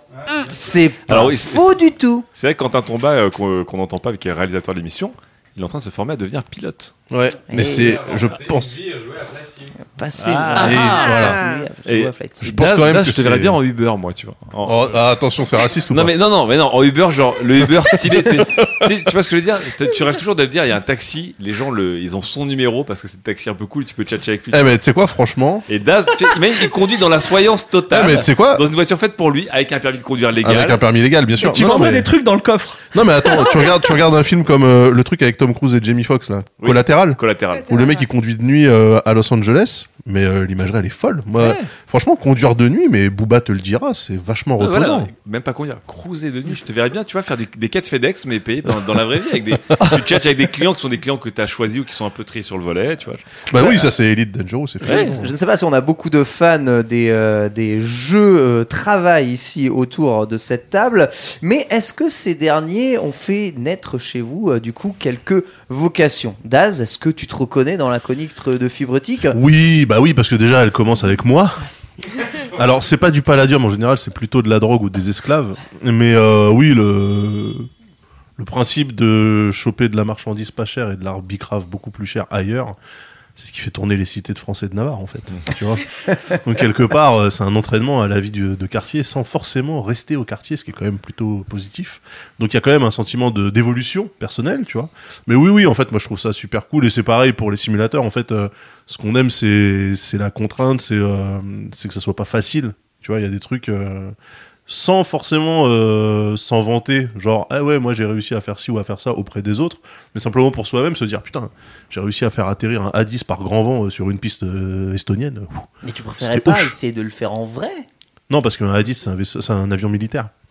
et que je suis ni américain ni militaire. importe. Oui, non, mais évidemment. L'intérêt, c'est que si jamais demain, les institutions s'écroulent, on est tous livrés à nous-mêmes, moi, je sais faire décoller un A10. Bravo. Attends, tu sais faire des coller indices. T'as lu la notice dans un jeu vidéo mais Euh, ouais, mais qui reproduit l'avionique euh, Oui. un pour un. Et c'est pas pour ça que tu vas. Avec, je te rappelle, le stick et la throttle le du vrai avion. Peut-être que les simulationnistes sont des, un peu des gens qui. des préppeurs Des collapsionnistes. apocalyptiques, ouais. Les Ils disent, ah. J'aimerais bien qu'il y ait l'apocalypse, comme ça je pourrais piloter des A10. Ah bah moi, voilà, moi je saurais faire partir un avion, tu vois. Après, le jeu vidéo reste un moyen d'accomplir ce que l'on ne peut pas faire dans la vraie Oui, vie. Tu n'as probablement pas le permis poids lourd, ni le permis euh, avion, ni le je vais te permis dire, de et je, conduire. et je vais te dire, Ken, je vais te dire que déjà, encore une fois, la justice des hommes n'aura pas mon âme et ma liberté de penser, mais surtout que je prends autant de plaisir à jouer à Elite ou à DCS et très prochainement à Flight Simulator que à euh, München Bus Simulator, qui est un simulateur de ligne de bus à Munich, qui est en tout point somptueux. Franchement, quand tu roules avec un Iveco au gaz naturel, Je, je, je- Aïe, je- aïe, Non, mais la, la chronique était plus sur pourquoi ne pas le faire en vrai? Non, mais non, parce qu'il y a des contraintes. Non, est-ce que tu n'aurais pas un, un mépris pour le métier de, de conducteur de bus en disant moi j'ai mon vrai métier et puis conducteur de bus c'est un Non, peu non, non, non, non. ce que j'aurais fait. ah, En non. fait, euh, je pense que tous les, euh, tous les gens qui ont des, des postes un, peu à- un petit peu à responsabilité sont amenés des fois à se dire Putain, si j'avais un travail où quand j'en sors, le travail est terminé en fait, c'est-à-dire que tu n'y penses plus jusqu'au lendemain matin parce qu'en fait, tu as des horaires, tu as, des, tu vois, un planning et une ligne par exemple à, à- à desservir. Franchement, moi, c'est un truc qui, effectivement, de temps en temps, bah, j'envie les chauffeurs de bus en me disant putain, mais leur, leur, leur taf, il est trop cool. À part quand tu te retrouves Ah ouais. à, à faire le chauffeur de bus dans des quartiers un peu chelous, tu vois, mais tu te dis, t'es dans ton truc, tu prends le matin, tu conduis ton truc, t'es t'es en kiff avec ta propre musique, t'as- bon, de temps en temps, tu t'arrêtes pour prendre des gens, tu vois, mais en fait, tu t'en bats les couilles.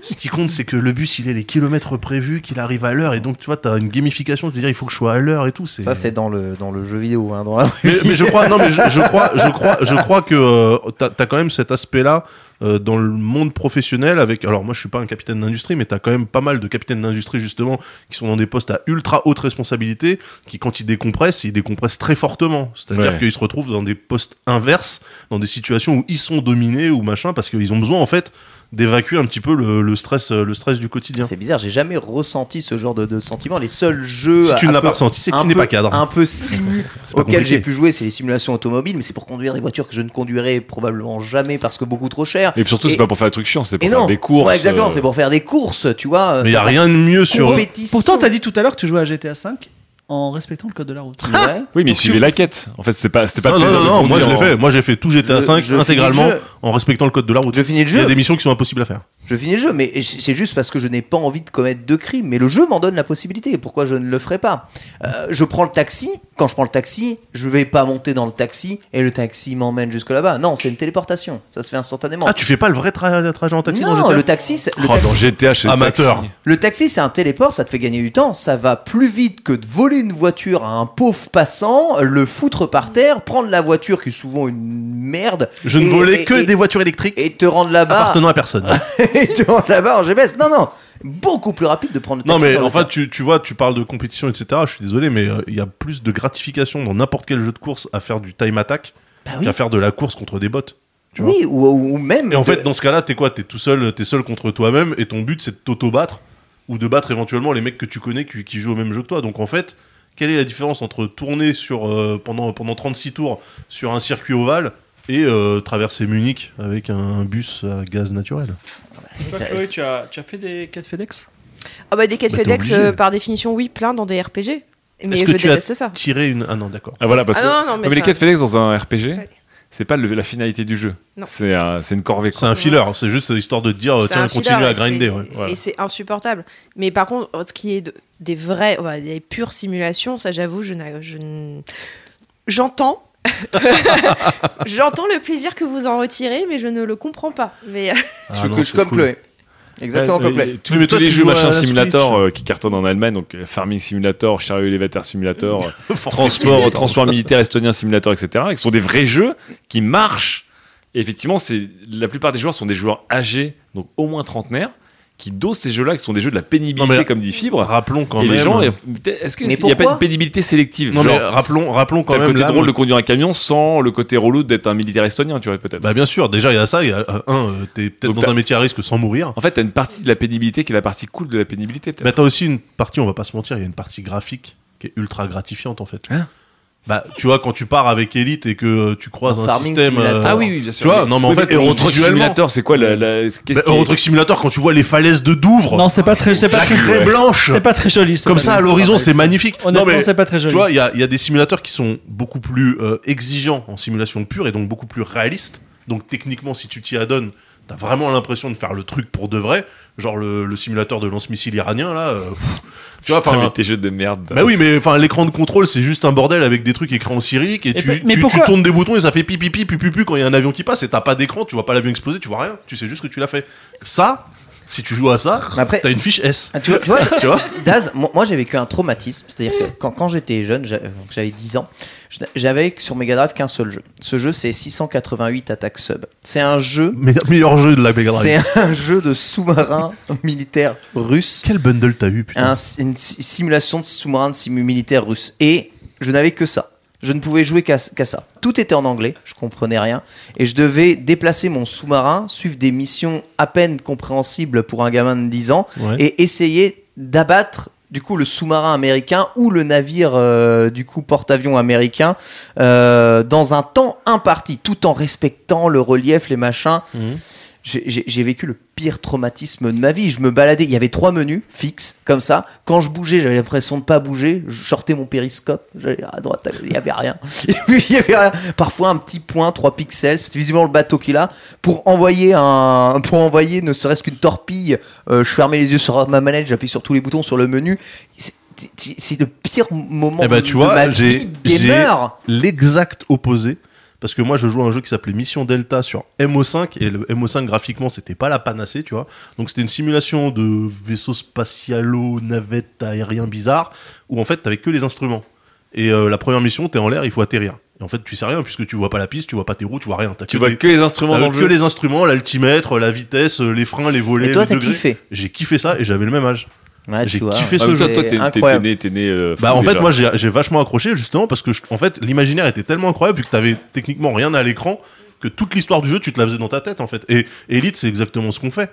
Moi quand je joue à Elite en fait je suis dans mon système avec mon réseau de trucs à trader. Ce qui se passe dans la galaxie et dans l'univers à côté j'en ai rien à foutre. Peut y avoir une invasion alien dans le système d'à côté.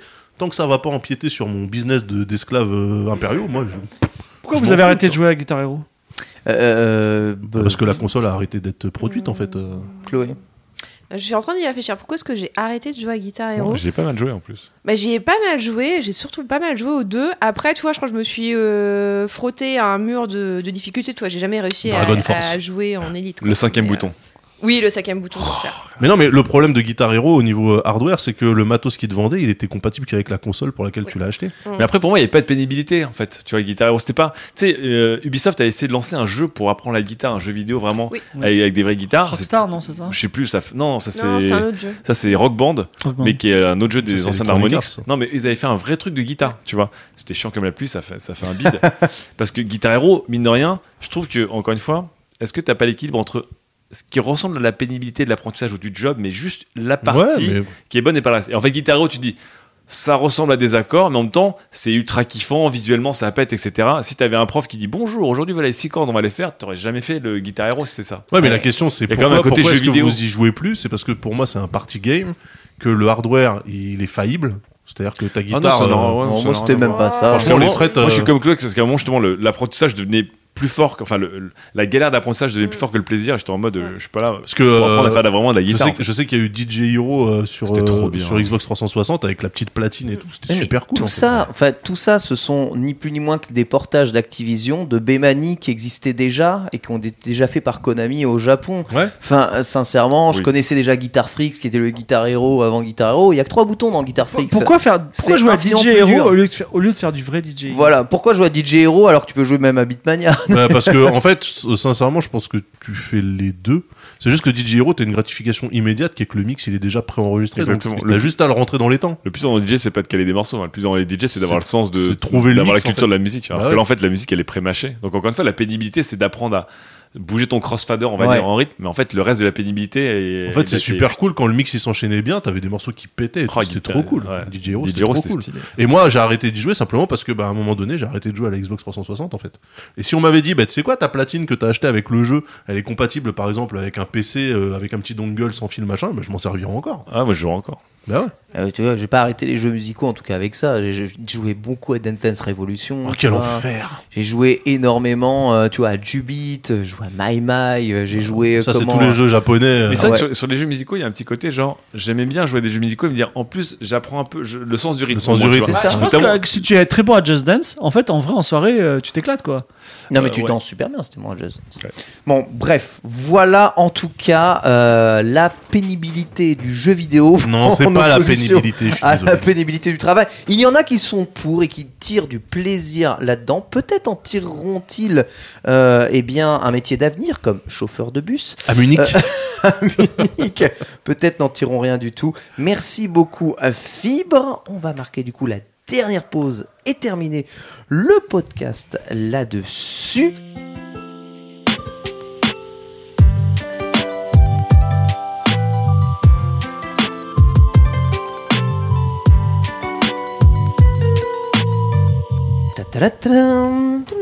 Alors, dernière pause et c'est un nouveau top top. Alors, on n'a pas beaucoup de temps. Ah, donc, top je, vous en fais, je vous en fais On un. n'a pas beaucoup de temps, il est minuit 20, ça, ça fait 3 on ans qu'on est là. euh. Non mais écoutez, moi je vois Sam en PLS derrière, euh, tout le monde en panique. Quand est-ce qu'on va rentrer chez nous? Quentin doit retourner à Versailles. Il dit mais Il nous prend en, il nous prend en otage. qui nous prend en otage? C'est terrible. Pourquoi Verdi a jeté ses micros Salaud. Euh, je vous en fais un du coup. Êtes-vous prêts Tu peux en faire deux, moi ça me dérange pas. Allez, alors, allez, je vous en fais deux si vous êtes Allez. sage et si vous répondez vite. Vous êtes prêts? Top. Je suis un accessoire développé à partir de 2001. Je fonctionne avec deux piles AA. Mon premier prototype ressemble à un téléphone mobile et ma première version devait être utilisée pour le jeu Star Wars Rogue Squadron 2. Contrôleur de jeu possédant 8 boutons et une croix, je suis équipé d'un haut-parleur de qualité médiocre. Pouvant être combiné à de nombreux accessoires, je suis développé, je suis dévoilé à l'E3 2005. Manette principale d'une des consoles de 7ème génération, je popularise le motion game. C'est le, le contrôleur Namco qui se tord au milieu. Pas du tout. C'est non. Top. Je popularise le motion gaming Top. auprès de La la, Wiimote. la. Wiimote, C'est une ouais. excellente euh, oui, réponse de La Lame. Wiimote, c'était pour Rock Squadron. La Wiimote était à la base développée pour la GameCube et euh, du coup un prototype avait été euh, fourni euh, aux développeurs de Rock Squadron pour en faire un moyen Ah. de bouger justement eh bien, le fameux La manette qui Rock. c'était du temps de la PlayStation 1, ça. Oui, la Tout à Namco. fait. oui. Ce prototype ne verra jamais le jour et la Wiimote a été pensée comme la manette principale de la Wii du coup, mais avant c'était un accessoire pour GameCube. Bonne réponse. Tu m'as eu sur téléphone portable, parce que c'est une forme de télécommande, non? Alors attention, oui, c'est ça. Téléphone mobile. Donc vous vous souvenez des téléphones Ouais. mobiles Nokia Ouais, comme à l'époque? Voilà, ça ressemblait à ça. euh, Le prototype de la Wiimote, il y avait même un écran à cristal liquide du coup euh, intégré dessus qu'ils ont abandonné. Miyamoto a regardé et fait ça sert à rien, retire ça. Et ensuite ils ont fait la Wii U. Bref. Très bonne réponse là. Deux points pour euh, l'âme et je vous en fais du coup un dernier rapidement. Top. Je suis un joueur célèbre de jeux vidéo. Né en 1996, j'ai toujours été attiré par les puzzles et les jeux de stratégie.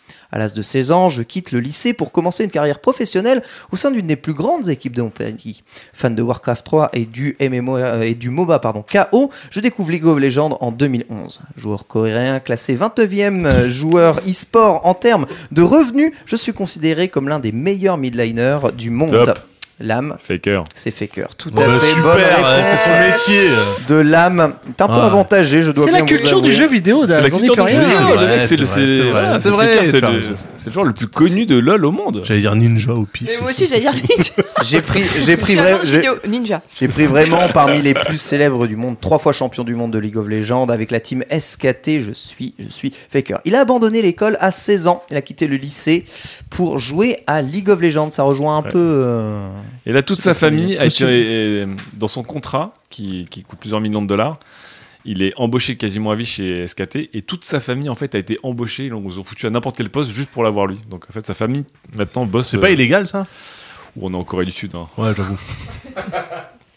J'avoue. Voilà, Faker. 3 points pour l'âme, quelle culture incroyable du jeu vidéo. Merci beaucoup, messieurs et mesdames, d'avoir participé du coup à ce podcast. Merci Chloé. J'espère qu'il n'est pas trop tard. Écoute, je pense que j'ai peut-être réussir à choper le métro pour rentrer chez moi. mais, euh, Il va falloir y aller tout de suite. Merci beaucoup Lamua, merci beaucoup Fibre Tigre, merci beaucoup Daz, merci Un à plaisir. vous tous Merci. de nous avoir écoutés. Je vous rappelle évidemment que nous possédons un magnifique Patreon Ah si, ok. auquel vous pouvez euh, souscrire. Ça aide évidemment à produire tous ces nouveaux podcasts de qualité qui arrivent à cette rentrée. Que de podcasts, il y en a tellement, ils sont nombreux. N'hésitez pas à venir nous voir sur le forum de qualité ou sur le Discord pour parler de tout ça. On attend évidemment vos retours avec impatience sur Quête latérale, titre définitif. plus belle Lévi.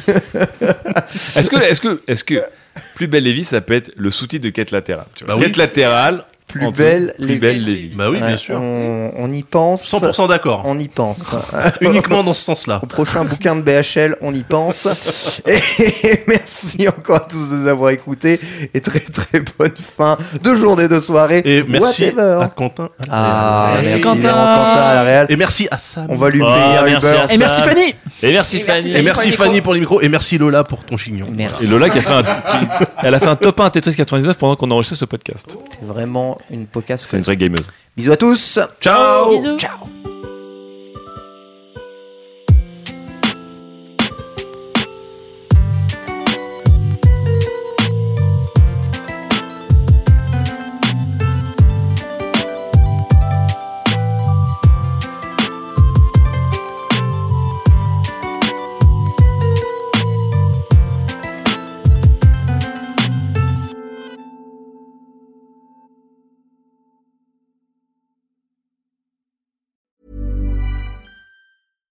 When we're on a budget, we still deserve nice things.